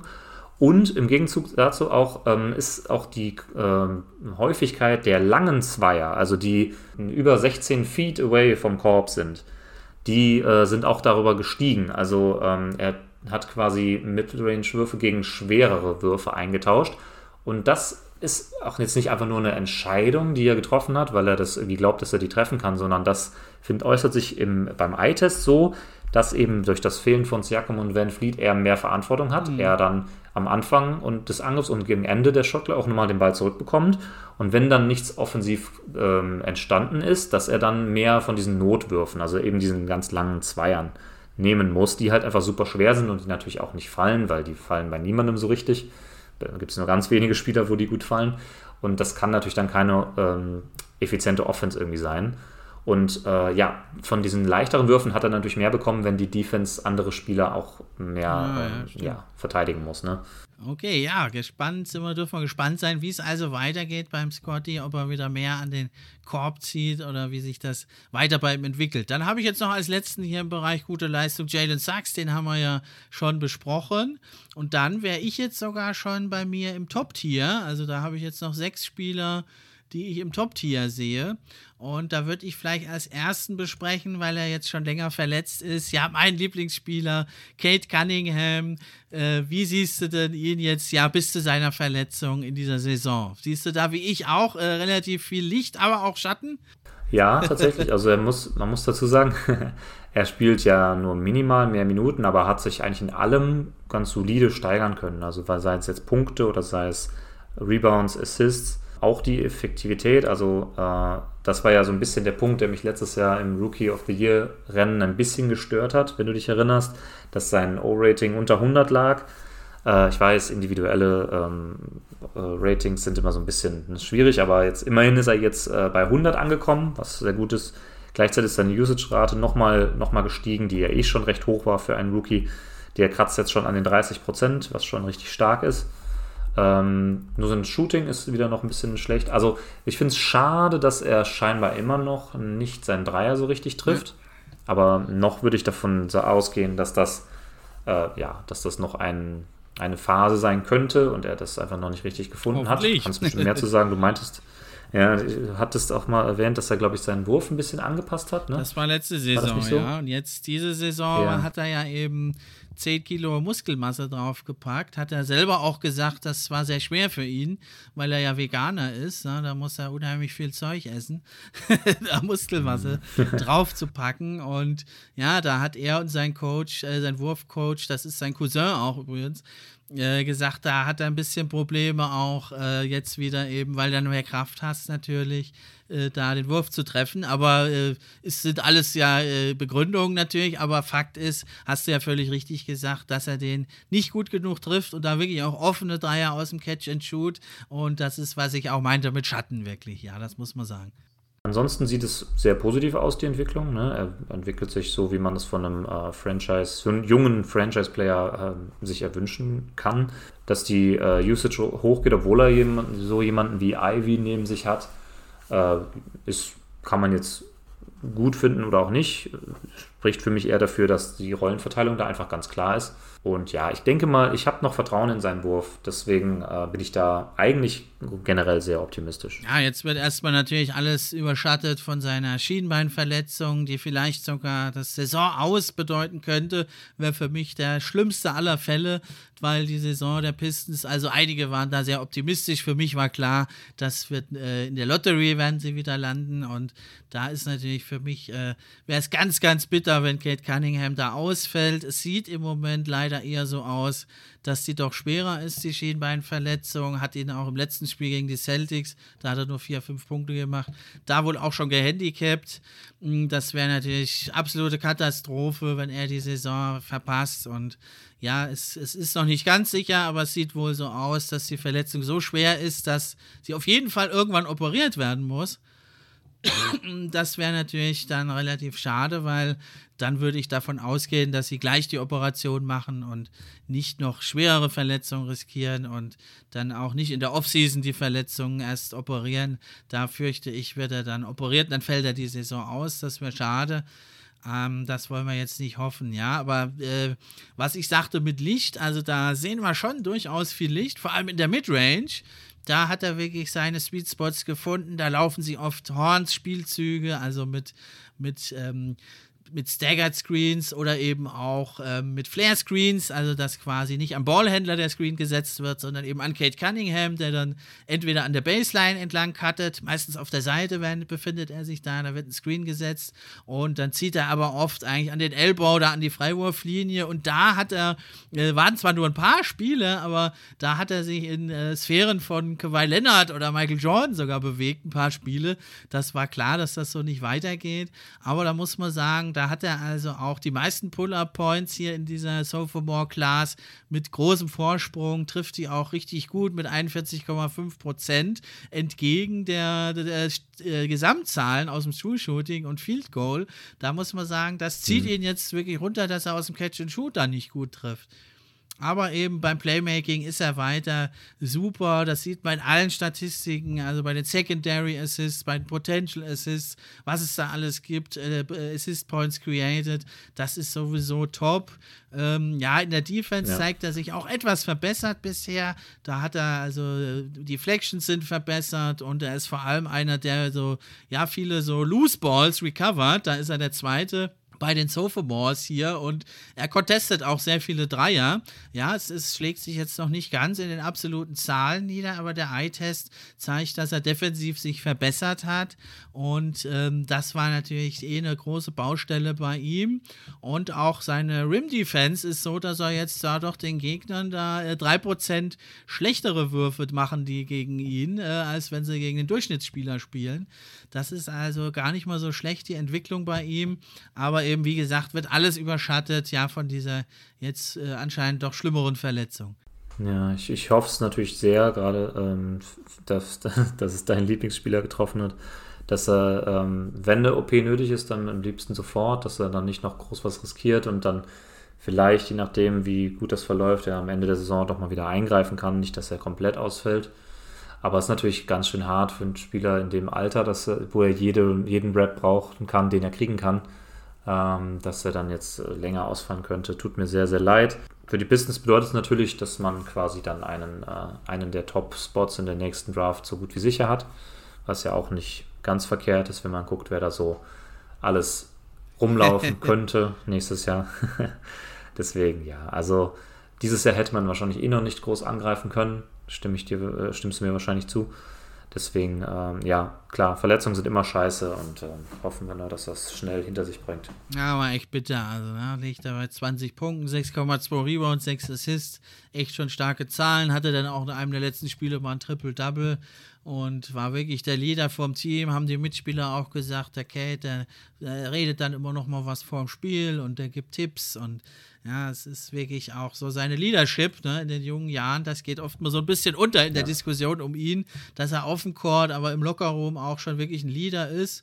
Ne, also auf seine Art. Er ist jetzt nicht so der explosive heiße Heißmacher. Ne, er ist ja nicht umsonst Kate Ice. Er bleibt immer cool, ne, aber er lässt sich eben auch nicht aus der Ruhe bringen. Hm, das war also deutlich zu sehen, die ersten Spiele, wie er verletzt war, da sind ja noch mehr auseinandergebrochen als vorher. Jetzt aber haben sich doch wieder einen ganz guten Groove gefunden. Killian Hayes, wie gesagt, zeigt zarte Ansätze. Also ja, auch die Verletzung eines Kate Cunninghams könnte positive Folgen noch haben. Ich will es aber natürlich nicht hoffen. Ja, deswegen habe ich den hier mal als ersten jetzt genannt, weil er im Moment so ein bisschen außer Konkurrenz hier läuft, weil er verletzt ist. Dann habe ich aber für mich einen, der gehört für mich jetzt auch in den Top-Tier. Bin ich mal gespannt, ob er für dich da auch reingehört. Und das ist nämlich der gute Bones Highland. Würdest du sagen, den auch im Top-Tier ja. oder hättest du ihn doch in die äh, Liga mit Jalen Sachs reingereiht? Nö, also ich finde, der ist da schon ganz gut aufgehoben. Ich meine, er war letztes Jahr schon Teil des All-Rookie-Teams, darf man nicht vergessen. Also so ganz von ungefähr kommt das nicht. Ähm, er hat das jetzt, äh, er rechtfertigt das jetzt mehr, indem er nochmal ein bisschen mehr Minuten kriegt. Äh, er hat seine Punktausbeute deutlich steigern können. Es liegt jetzt bei 15 Punkten pro Spiel, was schon richtig stark ist. Gut, Rebounds sind runter, das ist, interessiert keinen bei einem Guard. Ähm, dann Assists sind auch ein bisschen hoch, also generell das Playmaking äh, ist nicht schlecht. Ähm, das klar liegt es auch daran, dass jetzt die Nuggets ähm, dieses Jahr einfach deutlich tiefer sind als noch äh, letztes Jahr dadurch, dass die zwei zweit- und drittbesten Spieler wieder dabei sind. Was natürlich auch Auswirkungen darauf hat, dass die Second Unit einfach ein bisschen stärker besetzt ist als letztes Jahr. Das heißt, äh, die, dass der ein oder andere Pass, der letztes Jahr vielleicht ein Assist hätte werden können, äh, ist jetzt auch, wird jetzt auch eher mal einer. Einfach weil die Mitspieler dann auch mal den Wurf besser treffen oder so. Offensive Rating ist in, auf einem hohen Niveau gleich geblieben, was positiv ist. Die, die Usage Rate ist krass nach oben gegangen. Die ist, ist jetzt bei über 30 Prozent, also da, wo nicht mal Kate Cunningham ist aktuell. Das hängt natürlich aber damit zusammen, ne, dass er ja jetzt von der Bank kommt. Letzte Saison zwar auch überwiegend mal von der Bank, aber viel mit den Startern spielte. Ne? Da ist er jetzt doch Bone, Bones Highland äh, in der für ihn, glaube ich, auch besseren Rolle, ne? dass, er, dass er so der Leader des Benchmobs ist. Und dadurch erklärt sich, glaube ich, natürlich dann da auch die höhere Usage Rate, aber musst du dir in einem starken Team wie Denver natürlich auch erstmal verdienen. Richtig, ja. Und ich meine, das finde ich eigentlich gut, dass ein Spieler, dessen Skillset ja schon dazu tendiert, dass er, also weiß nicht, wie viel Star-Upside er wirklich noch hat, aber äh, wenn man ihn schon als Six-Man sieht, dann ist es auch gut, dass er die Rolle jetzt spielen darf und dass er darin äh, aufgeht, sage ich mal. Äh, äh, freut mich sehr. Das äh, trifft ja auch nicht auf jeden Spieler zu. Ich meine, äh, ich erwähne da mal nur Jordan Poole, der scheinbar nur als Starter gut funktioniert und als Six-Man irgendwie gar nicht. solche Spieler gibt es eben auch. Deswegen für Denver sehr, sehr, sehr wertvoll, dass er als Sixth Man so gut funktioniert. Und ähm, ja, also ich bin großer ha äh, Fan von, von Highland auch immer schon gewesen und vor allem natürlich krass, was gerade ihn sehr, sehr carried, ist halt seine Dreierquote. Ne? Er trifft 44% Dreier bei einem recht hohen Volumen. Das ist natürlich gerade ähm, Gold wert für ihn und für die Nuggets. Ja, das, das muss er aber auch bringen, ne? dass er dann doch mal auch mit den Startern spielen kann und dann eben die freien Würfe, die da ein Jokic eben kreiert, dass er die dann auch mal machen kann. Nur so kann er mit den Startern spielen, aber das macht er bisher richtig gut und da muss man sagen, ist er auch wirklich bei dem Catch and Shoot, da ist er wirklich einer der besten Sophomores der Bones Highland. Also da nimmt er drei Würfe und äh, vor allem die, die Dreier, ne? das sind eigentlich alles Dreier, die er nimmt aus dem Catch and Shoot und die trifft er da eben auch mit 44,4 Prozent und so erklären sich dann eigentlich auch so seine guten Dreierzahlen. Also die Hälfte der Dreier, die er nimmt, die sind aus dem Catch and Shoot und dadurch ist auch dieser ja, beeindruckende Anstieg von fast 8 Prozent, denke ich, gut zu erklären bei ihm aber echt eine tolle Entwicklung, ja. Was bei ihm natürlich die Schwäche ist, weiterhin, äh, der Mann heißt ja nicht umsonst Bones, ne? Der ist halt nur Haut und Knochen und ein, ein Windhund, der rennt das Feld rauf und runter. Das ist halt seine Stärke, aber ja, bei den Drives, ne? Und da, da nimmt er immer noch zu viele. Er nimmt neun Drives, da ist er also hinter Kate Cunningham, Franz Wagner, Jalen Green und Josh Giddy ist er da, nimmt er die unter den Sophomores die fünftmeisten Drives trifft die aber total schlecht, nur mit 35 30 Prozent trifft er die da bei den Drives. Da hatten Gedi zum Beispiel 49 Prozent oder auch ein Kate Cunningham 47 oder Franz Wagner sogar aberwitzige 56 Prozent trifft er bei viel, viel mehr Drives noch. Da kommen wir gleich noch dazu. Der hat nämlich sogar 13 Drives pro Spiel, der Franz Wagner.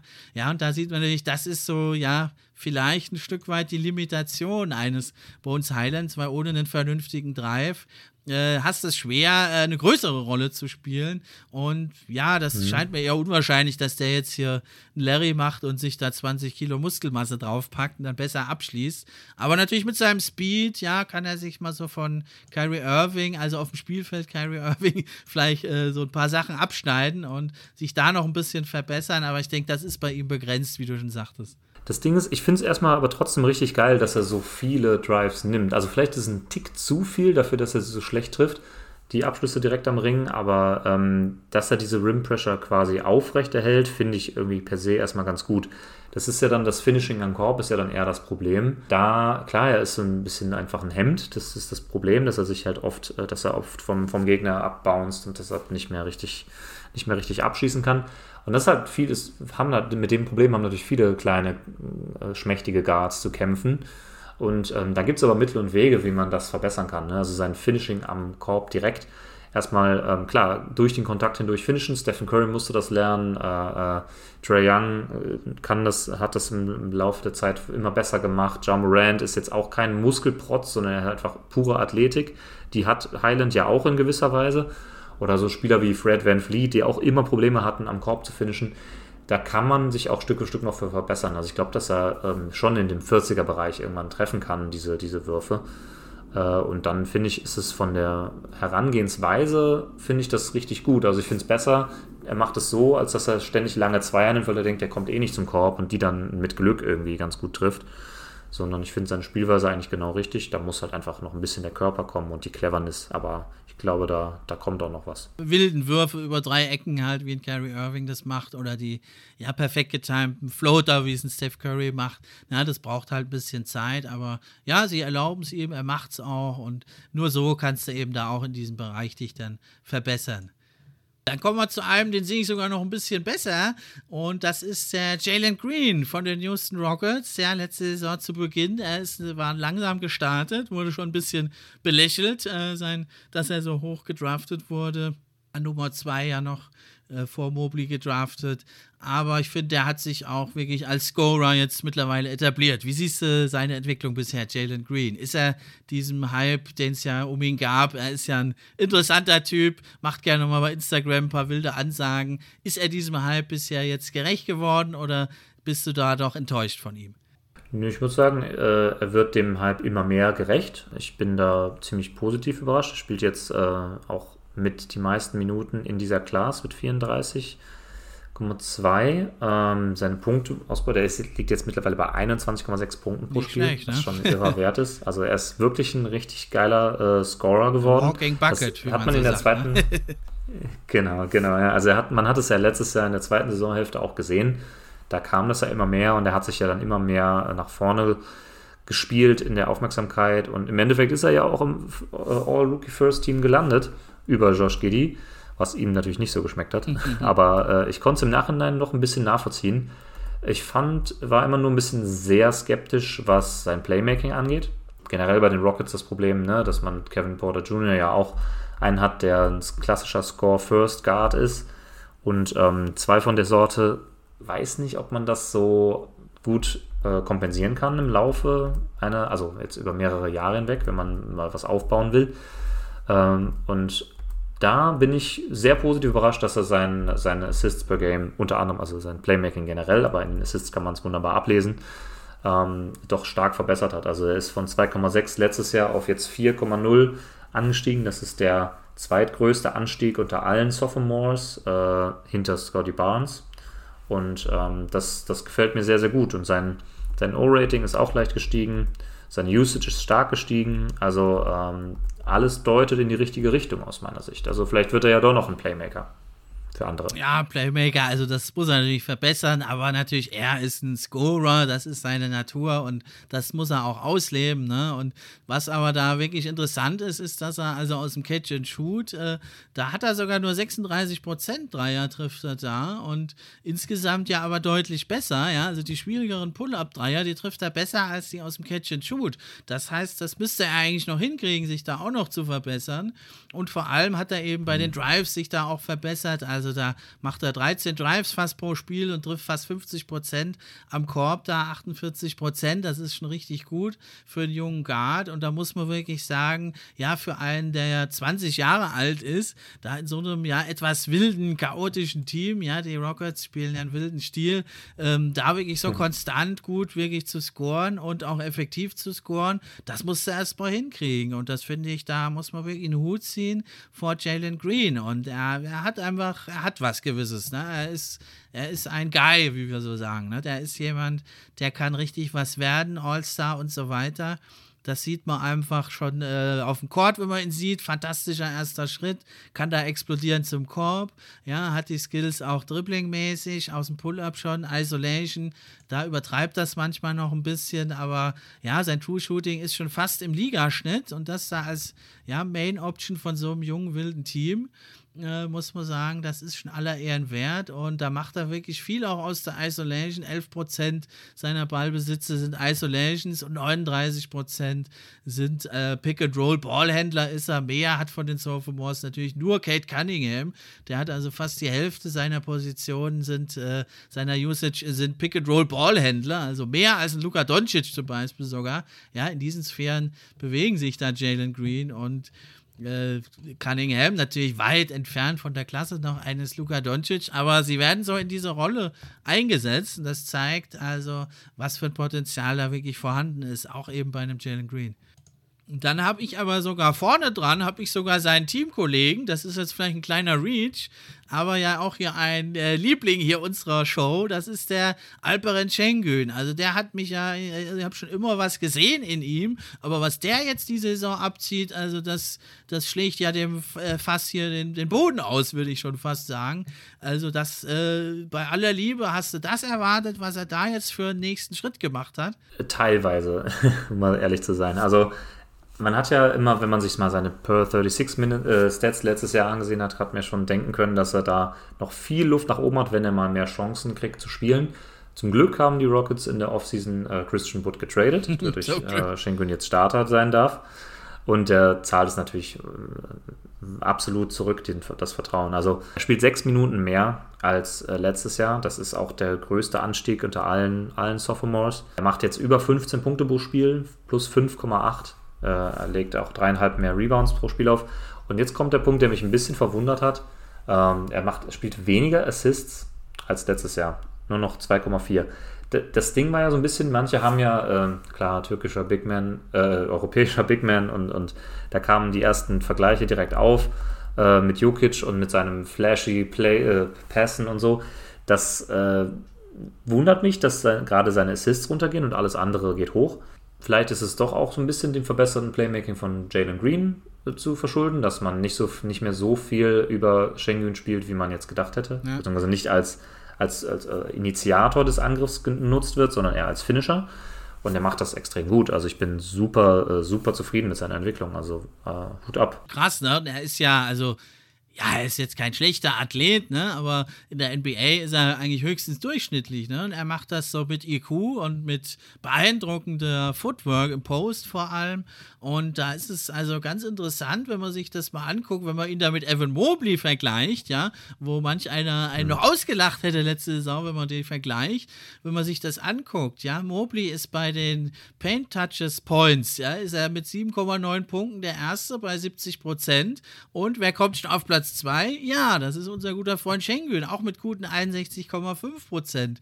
Und genau umgekehrt sieht es aus bei den Post-Touchpoints. Da ist nämlich Schengen erster und Mobley zweiter. Und da ist Schengen deutlich mhm. besser. Da hat er nämlich 57,7 Prozent äh, Field Goals trifft er da, also bei den Post-Touches und ist also richtig stark da, ja. 20% weniger bei Mobley, das ist noch eine Schwäche bei ihm, da kommen wir gleich dazu. Und auch äh, Schengen ist erster am Elbow, also noch ein Stückchen weiter raus vom Korb weg. Und da macht er auch viele Points äh, und auch fast 50 Prozent. Dann ist er erster bei den Offensiv-Rebounds bei den Sophomores, erster bei den Screen-Assists. Ja, obwohl man ihn jetzt gar nicht so da als ein Roll-Guy Roll im, äh, im, Blick hat. Und der Dreier fällt auch nicht gut, aber einfach, ja, mit seiner Cleverness hat die Defense erkannt, okay, den musst du beachten, den Mann. Der hat was drauf und dann musste gar nicht so der mega äh, Highflyer, Rim, Rimrunner sein, dass die äh, Defense dich da ernst nimmt, dass du da Screen-Assists leisten kannst. Also absolut spektakulär, was der da macht und vor allem wie er es macht, die Art und Weise, absolut stark. Sehr beeindruckend seine Entwicklung. Ich finde nicht, dass sie von, von aus dem Nichts kommt, so, weil man hat die gerade so die Post-Moves und so weiter, der Footwork, das hat man alles schon gesehen letztes Jahr. Aber jetzt kriegt er einfach mehr das Vertrauen und äh, hat sich das einfach erarbeiten müssen. Letztes Jahr hat er einfach Christian Wood vor sich, der hat halt, halt gespielt und fertig. Ja. Ähm, und ich finde es super, dass die Rockets ihm jetzt das Vertrauen geben, dass er starten darf. Ähm, seine Minuten könnten sogar theoretisch noch ein bisschen höher sein, also seine Stats geben das durchaus her. Also er spielt, wenn man jetzt schon den Vergleich mit Moby anschließt, äh, äh, an, anführt, also er legt mehr Punkte auf, äh, mehr Rebounds, minimal mehr Assists bei besserem äh, O-Rating, bei einer höheren Usage Rate und bei einem besseren True Shooting. Genau, also ja, 3% irre. mehr. Also da ist er schon im 74. Perzentil in der ganzen Liga. Ne? Mobley auch im guten 58. Also man kann, Perzentil. Aber es ist nochmal eine Schippe besser, Richtig, ja? ja? Echt krass. Also man muss jetzt eigentlich sagen, offensiv gesehen sind, ist er schon der bessere Center von den beiden. Und das als, äh, ob, äh, als obwohl Mobley letztes Jahr der Runner-up zum Defensive Play, äh, zum, zum Rookie of the Year war. Äh, und das ist schon äußerst beeindruckend. Und das bei außerdem nochmal sieben Minuten weniger pro Spiel. Also das ist irre, wenn er denn die Minuten noch mehr abreißen dürfte, noch mehr erhöhen dürfte dann ist da gleich noch mehr möglich. Das ist schon, schon Wahnsinn. Aber klar, was seine Baustelle ist, äh, es muss natürlich die, die Defense sein. Also ja, ähm, da ist er noch ein bisschen underwhelming. Aber gut, das, das ist noch zu verschmerzen. Ich meine, die, die Rockets sind eh kein besonders gut funktionierendes Defensivteam. Das liegt jetzt nicht nur an ihm, sondern das ist auch, die Schemes sind nicht so da. Steven Silas als Coach ähm, hat das auch ähnlich so in seinem Portfolio, sage ich mal. Ähm, ich glaube, da müsste langfristig auch noch was ganz anderes her, um da, um die Rockets, wenn die irgendwann mal Richtung Contender gehen wollen in drei, vier, fünf Jahren, dann müsste da noch viel mehr passieren. Aber ähm, die Ansätze sind wirklich beeindruckend und freut mich mega. Ja, also da die Defense ist natürlich die Baustelle bei ihm, ne? Außer Defensive Rebounding, das macht er schon richtig gut. Äh, ist er da natürlich nicht so stark. Was eigentlich noch geht, ist äh, die Rim Defense. Da ist er auch im 62. Perzentil, ligaweit, ja, und äh, immerhin 3,5 Prozent treffen die Gegner schlechter als sonst. Und ja, aber natürlich, da ist er halt ein bisschen langsam natürlich dann und ja, so die laterale Geschwindigkeit, da muss er dran arbeiten und äh, groß switchen ist auch schwierig mit ihm natürlich. Ja, wenn man schaut, mhm. wen er verteidigt, der Schengen, dann ist es doch zur Hälfte eigentlich sind Center und dann sind es noch Power Forwards. Da sieht er dann schon oftmals nicht so gut aus, weil die schneller sind und Small Forwards, die verteidigt er überhaupt nur zu 10 Prozent. Also da sieht man, ja, der ist natürlich. Äh, limitiert da, den kannst du nicht so switchen wie jetzt ein Mobley, der, der ja ein Tausendsasser ist, der zum Beispiel noch äh, zu 20% Small Forwards verteidigt und den du selbst mal gegen Point Guards und Shooting Guards switchen kannst. Da ist natürlich ein Schengen weit davon entfernt, da wird er auch nie hinkommen. Er muss natürlich gucken, dass er zumindest ein durchschnittlicher Defender wird und dass er dann seine offensive Klasse einfach ausspielen kann und in der Defense irgendwie halt sich auf dem Court hält, dass er da nicht runtergespielt wird und immer angegriffen angegriffen wird.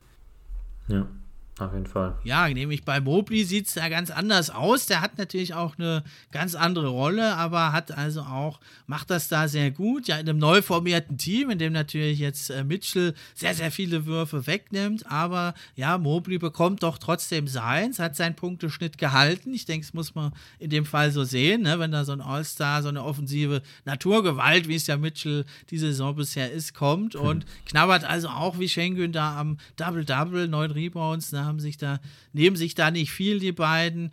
Und er macht das gut und aber vor allem seine Defense, finde ich, die ist sogar noch mal ein Stückchen besser geworden. Ich finde, er ist noch ein bisschen vielseitiger geworden, der Evan Mobley. Und der bewegt sich natürlich da auch in anderen Sphären. Wenn man allein schon mal sich die Rim-Defense anguckt, ne, bei Schengen war es etwas überraschend ganz gut, minus 3,5 Prozent treffen da die Gegner schlechter. Und bei Mobley, da sind es dann aber schon satte 8 Prozent, die die Gegner schlechter treffen als gegen den Durchschnittsverteidiger. Verteidiger. Und da ist er schon im 80. Perzentil. Und ich denke, man kann ihn schon so äh, insgesamt, also bei, wenn man schaut, bei Crafted NBA, die haben beim Defensiv Crafted Plus Minus, sehen sie Mobley schon im 87. Perzentil unter allen Verteidigern. Da werden also so ganz viele defensive Werte zusammengezählt, ligaweit. Und das ist natürlich äh, ganz, ganz krass. Was mir so ein bisschen fehlt bei ihm, ist so die in der Offense die Vielseitigkeit. Ne? Er ist doch sehr viel noch Rimrunner, kriegt er die LU Pässe, das macht er auch fantastisch.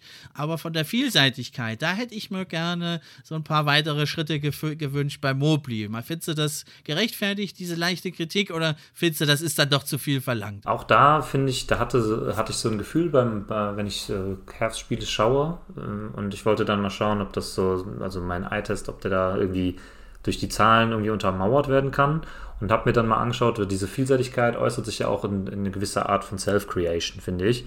Also, dass er auch mal mit dem Rücken zum Korb ein, ein paar Dribblings äh, macht und dann Fadeaway zum Beispiel, hat er letztes Jahr gerne mal gemacht. Ähm, oder halt auch mal ein Dreier aus der Ecke oder solche Sachen. Ähm, und ich habe mir dann mal angeschaut, weil ich hatte den starken Verdacht, dass es mit der Ankunft von Donovan Mitchell zusammenhängt. Und das, denke ich, lässt sich auch in gewisser Weise zeigen, weil zwei sehr, sehr starke, balldominante Ballhändler jetzt im Team sind. Äh, neben ihm natürlich äh, mit Garland.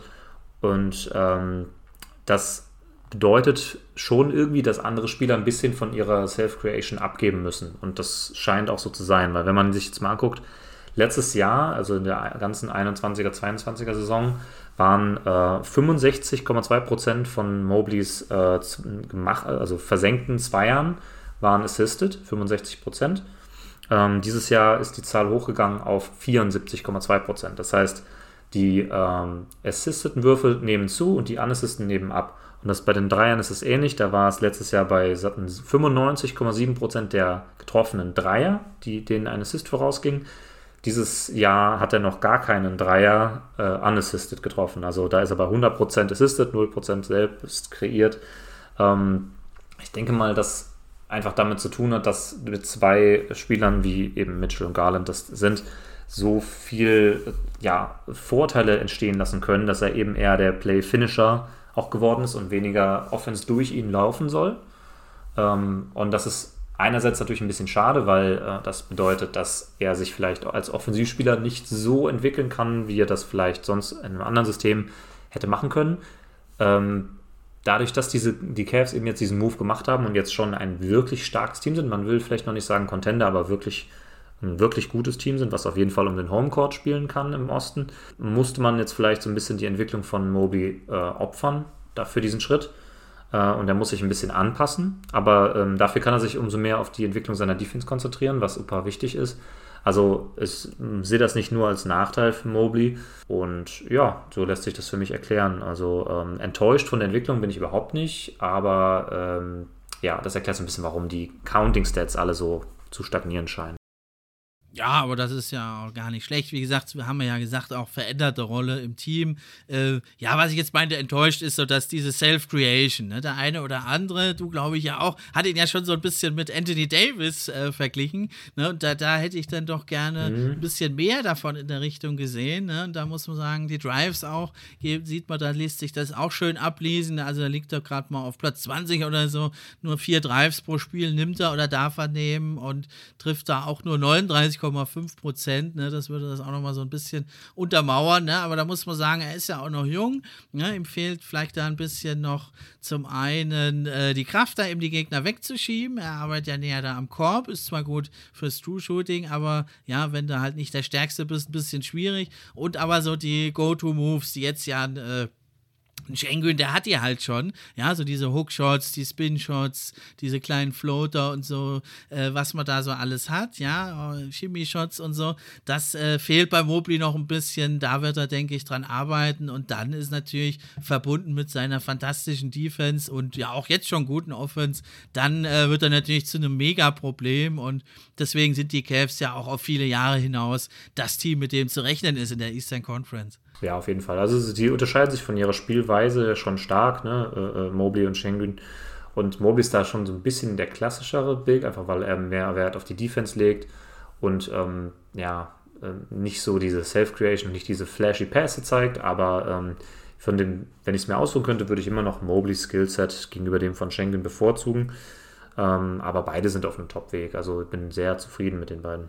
Natürlich. Ne? Bei Schengen, da muss man mal gucken. Also ist die Frage, wie weit kann er noch wachsen? Ja, sein Playmaking mehr ausspielen, Dreier besser treffen. Das war es dann aber eigentlich auch schon fast bei Schengen. Sonst wüsste ich jetzt nicht, wie der, also er wird nicht plötzlich zum Highflyer. ja, und da hat eben Mobley den Spielraum eben noch sehr, sehr groß zu wachsen. Und ja, auch sein Playmaking ist ja auch nicht schlecht. Ne? Und wenn er das dann mal wieder mehr einsetzen darf oder kann, äh, dann äh, sehe ich bei ihm natürlich ein viel höheres Ceiling, das ist völlig klar. Und deswegen ist er ja auch der viel heißere, äh, heißer gehandelte Spieler hier. Äh, ja, jetzt nenn mich bekloppt, nenn mich ein Allmann, aber ich würde sogar fast sagen, für mich, ich habe jetzt wirklich viele Statistiken hin und her gewälzt, mir nochmal das eine oder andere angeguckt. Ich würde aber fast sagen, für mich ist Franz Wagner bisher der beste Zweitjahresspieler. Würdest du da mitgehen oder sagst du, nee, da bist du bekloppt, Steffen? Ähm, also wenn man sich das große Ganze anschaut, kann man das schon so äh, untermauern. Also man kann da auf jeden Fall einen Case für machen. Also er legt auch fast 20 Punkte pro Spiel mittlerweile auf. Ähm, bei jetzt mittlerweile 33 Minuten pro Spiel. Äh, absoluter Topwert. Äh, nur nur Kate und jetzt Jalen Green sind besser in dieser Class. Ähm, dann haben wir natürlich den Punkt, dass er ein, ein, sehr guter, also er ist ja auch ein großer Wing, das ist ja sein großer Vorteil. Das heißt, er hat erstmal tolle Defense, die viele andere nicht anzubieten haben. Der holt solide äh, Rebounding-Zahlen, er ähm, hat sein Playmaking nochmal verbessert, er liegt jetzt auch bei vier Assists pro Spiel. Das ist auch ein hoher Anstieg ähm, um über ein Assist pro Spiel. Gleichzeitig ist er noch effizienter geworden. Bei 114er Offensivrating liegt er jetzt Die Usage-Rate ist hochgegangen, obwohl eben äh, ja, jetzt noch ein anderer Playmaking-Wing neben ihm äh, bei den Magic spielt. Und seine True Shooting auch. Also äh, ein, alle Zahlen sind hochgegangen und waren vorher schon auf einem guten Niveau. Es war ja auch lange Zeit spannend äh, im, im, Rennen beim Rookie of the Year letztes Jahr und man hat ihn ja lange Zeit mit in die ganz enge Auswahl genommen, zu Recht. Und ja, also ich finde, man kann schon Case. Es gibt halt dieses Jahr noch immer nicht, das liegt ein bisschen an Kates Shooting, aber äh, eigentlich gibt es immer noch nicht den einen herausragenden Spieler, der alle überschattet, sondern es gibt da immer noch so ein relativ enges Kopf-an-Kopf-Rennen und ähm, ja, es gibt auf jeden Fall Argumente für Wagner als den besten Spieler dieser Sophomore-Class aktuell, ja. Also, was ich besonders beeindruckend finde, ist, dass er also nach Kate Cunningham die meisten Drives hat, 13,2 pro Spiel gegenüber 16,6 von Kate und trifft die aber deutlich besser, also richtig mit 55,8 Prozent. Das ist von allen Sophomores da mit nennenswerten Versuchen eigentlich der beste Wert. Nur überraschenderweise Ayo Dosunmo, über den haben wir noch gar nicht gesprochen, der, äh, gesprochen, der trifft da sogar noch mehr, ja, aber bei viel weniger Versuchen und äh, das fand ich also, das war so so nicht zu erwarten eigentlich bei Franz Wagner, weil er ist zwar äh, ein guter Athlet, er ist schnell zu Fuß, aber ist jetzt nicht so der Typ, der da alle überpowert mit seinen Drives. Ne? Natürlich im Zusammenspiel eben mit Banquero, also die gefürchtete, äh, in Zukunft dann gefürchtete oder jetzt schon teilweise gefürchtete Flügelzange eben der Magic, ja, und da finde ich es doch beeindruckend, dass er in einem Team, ja, was ja nicht das beste Offensivteam ist, was ein junges Team ist, dass er da so konstant gut wirklich und effizient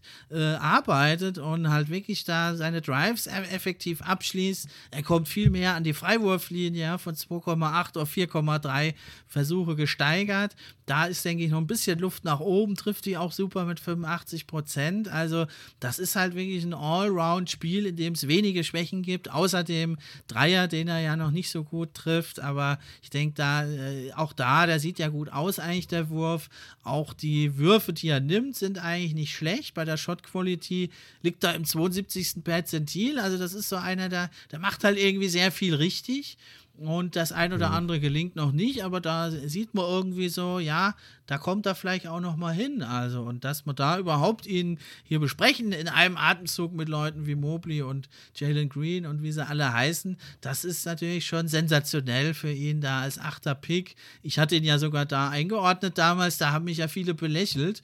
Äh, jetzt hat doch aber Franz Wagner da äh, das, das letzte Lachen für sich, zumindest im Moment scheint es so. Ja, und du natürlich auch mit deiner Weitsicht. ja, was noch ein bisschen schade ist, finde ich, dass so sein defensiver Impact, den er eigentlich hat, das geben die Zahlen noch nicht so her. Ja, also bei der Rim Defense sieht es nicht so gut aus. Ähm, und auch dieses Crafted äh, Defensive Plus Minus, da befindet er sich nur so im unteren Mittelfeld, im 44. Perzentil. Da ist also der, ich denke schon, durchaus gute Impact, den er hat. Äh, der kommt da im Teamkonstrukt der Magic noch nicht so zum Tragen. Dafür dafür, aber ja, übertrifft er halt offensiv alle Erwartungen, die man da hatte an ihn eigentlich. Ja, ja, diese Zahlen, diese Impact-Zahlen, die sind immer ja ganz nett, aber die müsste man dann ja, also ich weiß nicht, wann jetzt die von den 20 Spielen dieses Jahr oder seine gesamte Karriere? Das ist jetzt diese Saison.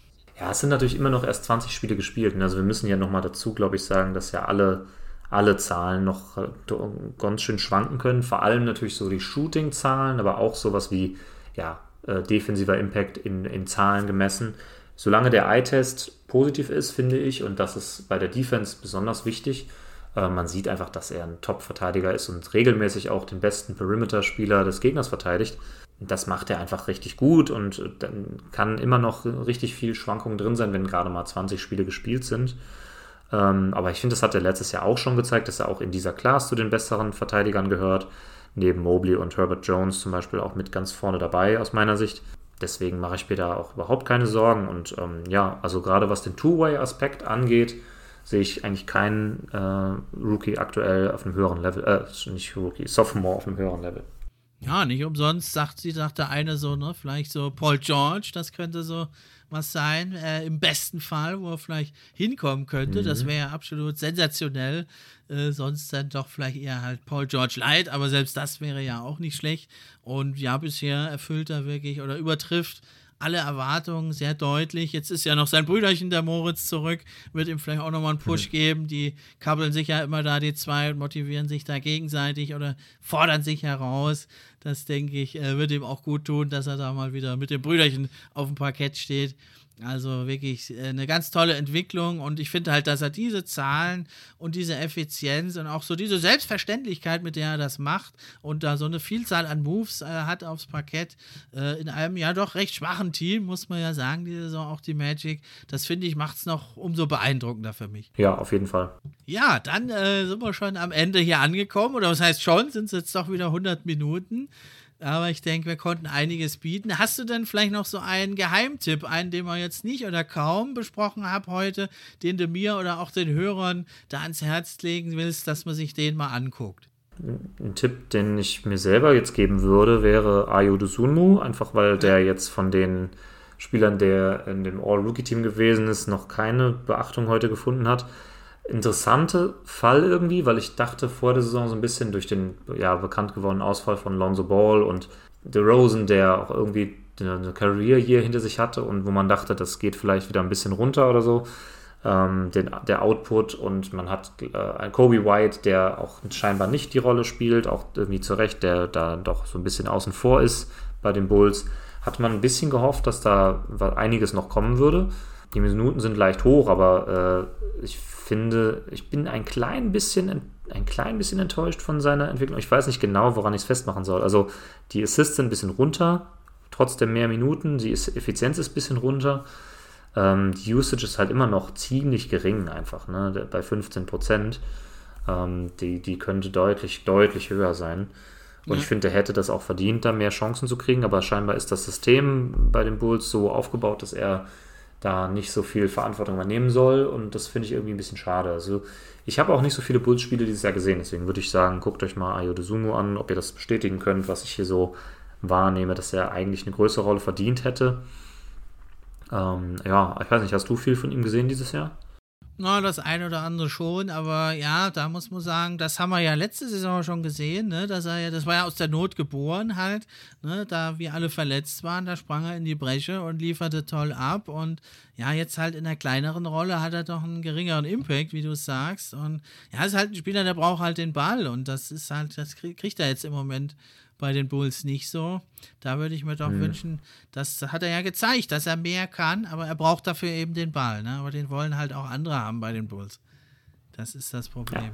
Ja, und ähnlich geht es einem, den würde ich auch noch erwähnen, das fand ich ein bisschen schade, dass der Usman Garuba, der hat ja da bei der äh, Europameisterschaft gezeigt, was er drauf hat, hat da brilliert für Spanien und ja, er darf zwar jetzt äh, sechs Minuten länger ran bei den Rockets, aber ja, er ist so ein bisschen das Opfer dieser üppigen Big Band-Rotation, die sie da haben, äh, eben mit Schengen und wie sie alle heißen. Tari Eason und natürlich auch der Rookie äh, Jabari Smith Jr. Und da bleibt halt nicht viel übrig für den Usman Garuba. Finde ich ein bisschen schade, weil er sich zwar auf bescheidenem Niveau, aber doch deutlich verbessert hat, sehr, sehr effektiv ist. Und ja, bei der Basket, äh, Eurobasket hat er ja gezeigt, was er kann. Da sieht man so ein bisschen in der NBA, es ist auch vieles, äh, ja, Gelegenheit. Ne? Wenn du keine Gelegenheit bekommst, das zu zeigen, was du kannst, dann äh, wird es schwer, ja. Und da ist es für Garuba doch ein bisschen schade, dass er da jetzt bei den Rockets gelandet ist. Zwar eigentlich ein gutes Team, um sich zu entwickeln, aber andere stehen da eben weit vor ihm auf der Prioritätenliste. Deswegen fände ich es interessant, da mal reinzugucken, was er so machen kann in der limitierten Zeit. Und vielleicht, wenn ihr euch mal die Pistons mhm. anschaut, mhm. oder auch du, Chris, äh, da den Isaiah Livers mal unter die Lupe zu nehmen, ob das nur meine Fanbrille ist oder ob du da auch meinst, oder, oder ihr Hörer, dass der äh, doch eine ganz gute Rolle mittlerweile spielt. Das wären so meine Namen, die ich da noch nennen wollte. Ja, gute Picks auf jeden Fall. Ja, Livers habe ich jetzt nur in dem Suns-Spiel kurz gesehen. Da ist er mir jetzt nicht besonders aufgefallen, aber ähm, da, das war auch schwierig. Da war, wie gesagt, Cunningham nicht dabei und Ivy hat auch gefehlt und äh, da war dann noch, wer hat dann noch alles gefehlt?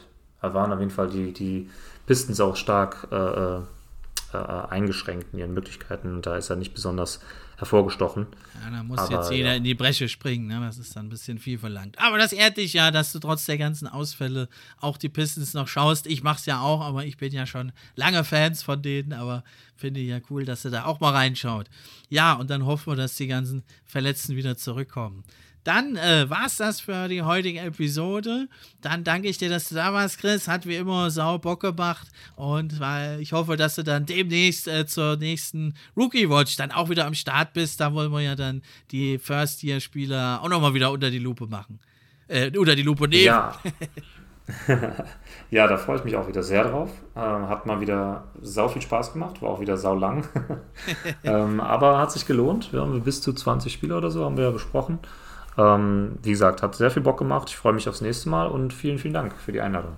Ja, die kommt sicherlich, die nächste Einladung auch. Dann bleibt mir nur noch zu sagen, das war's, macht's gut, ich bin raus.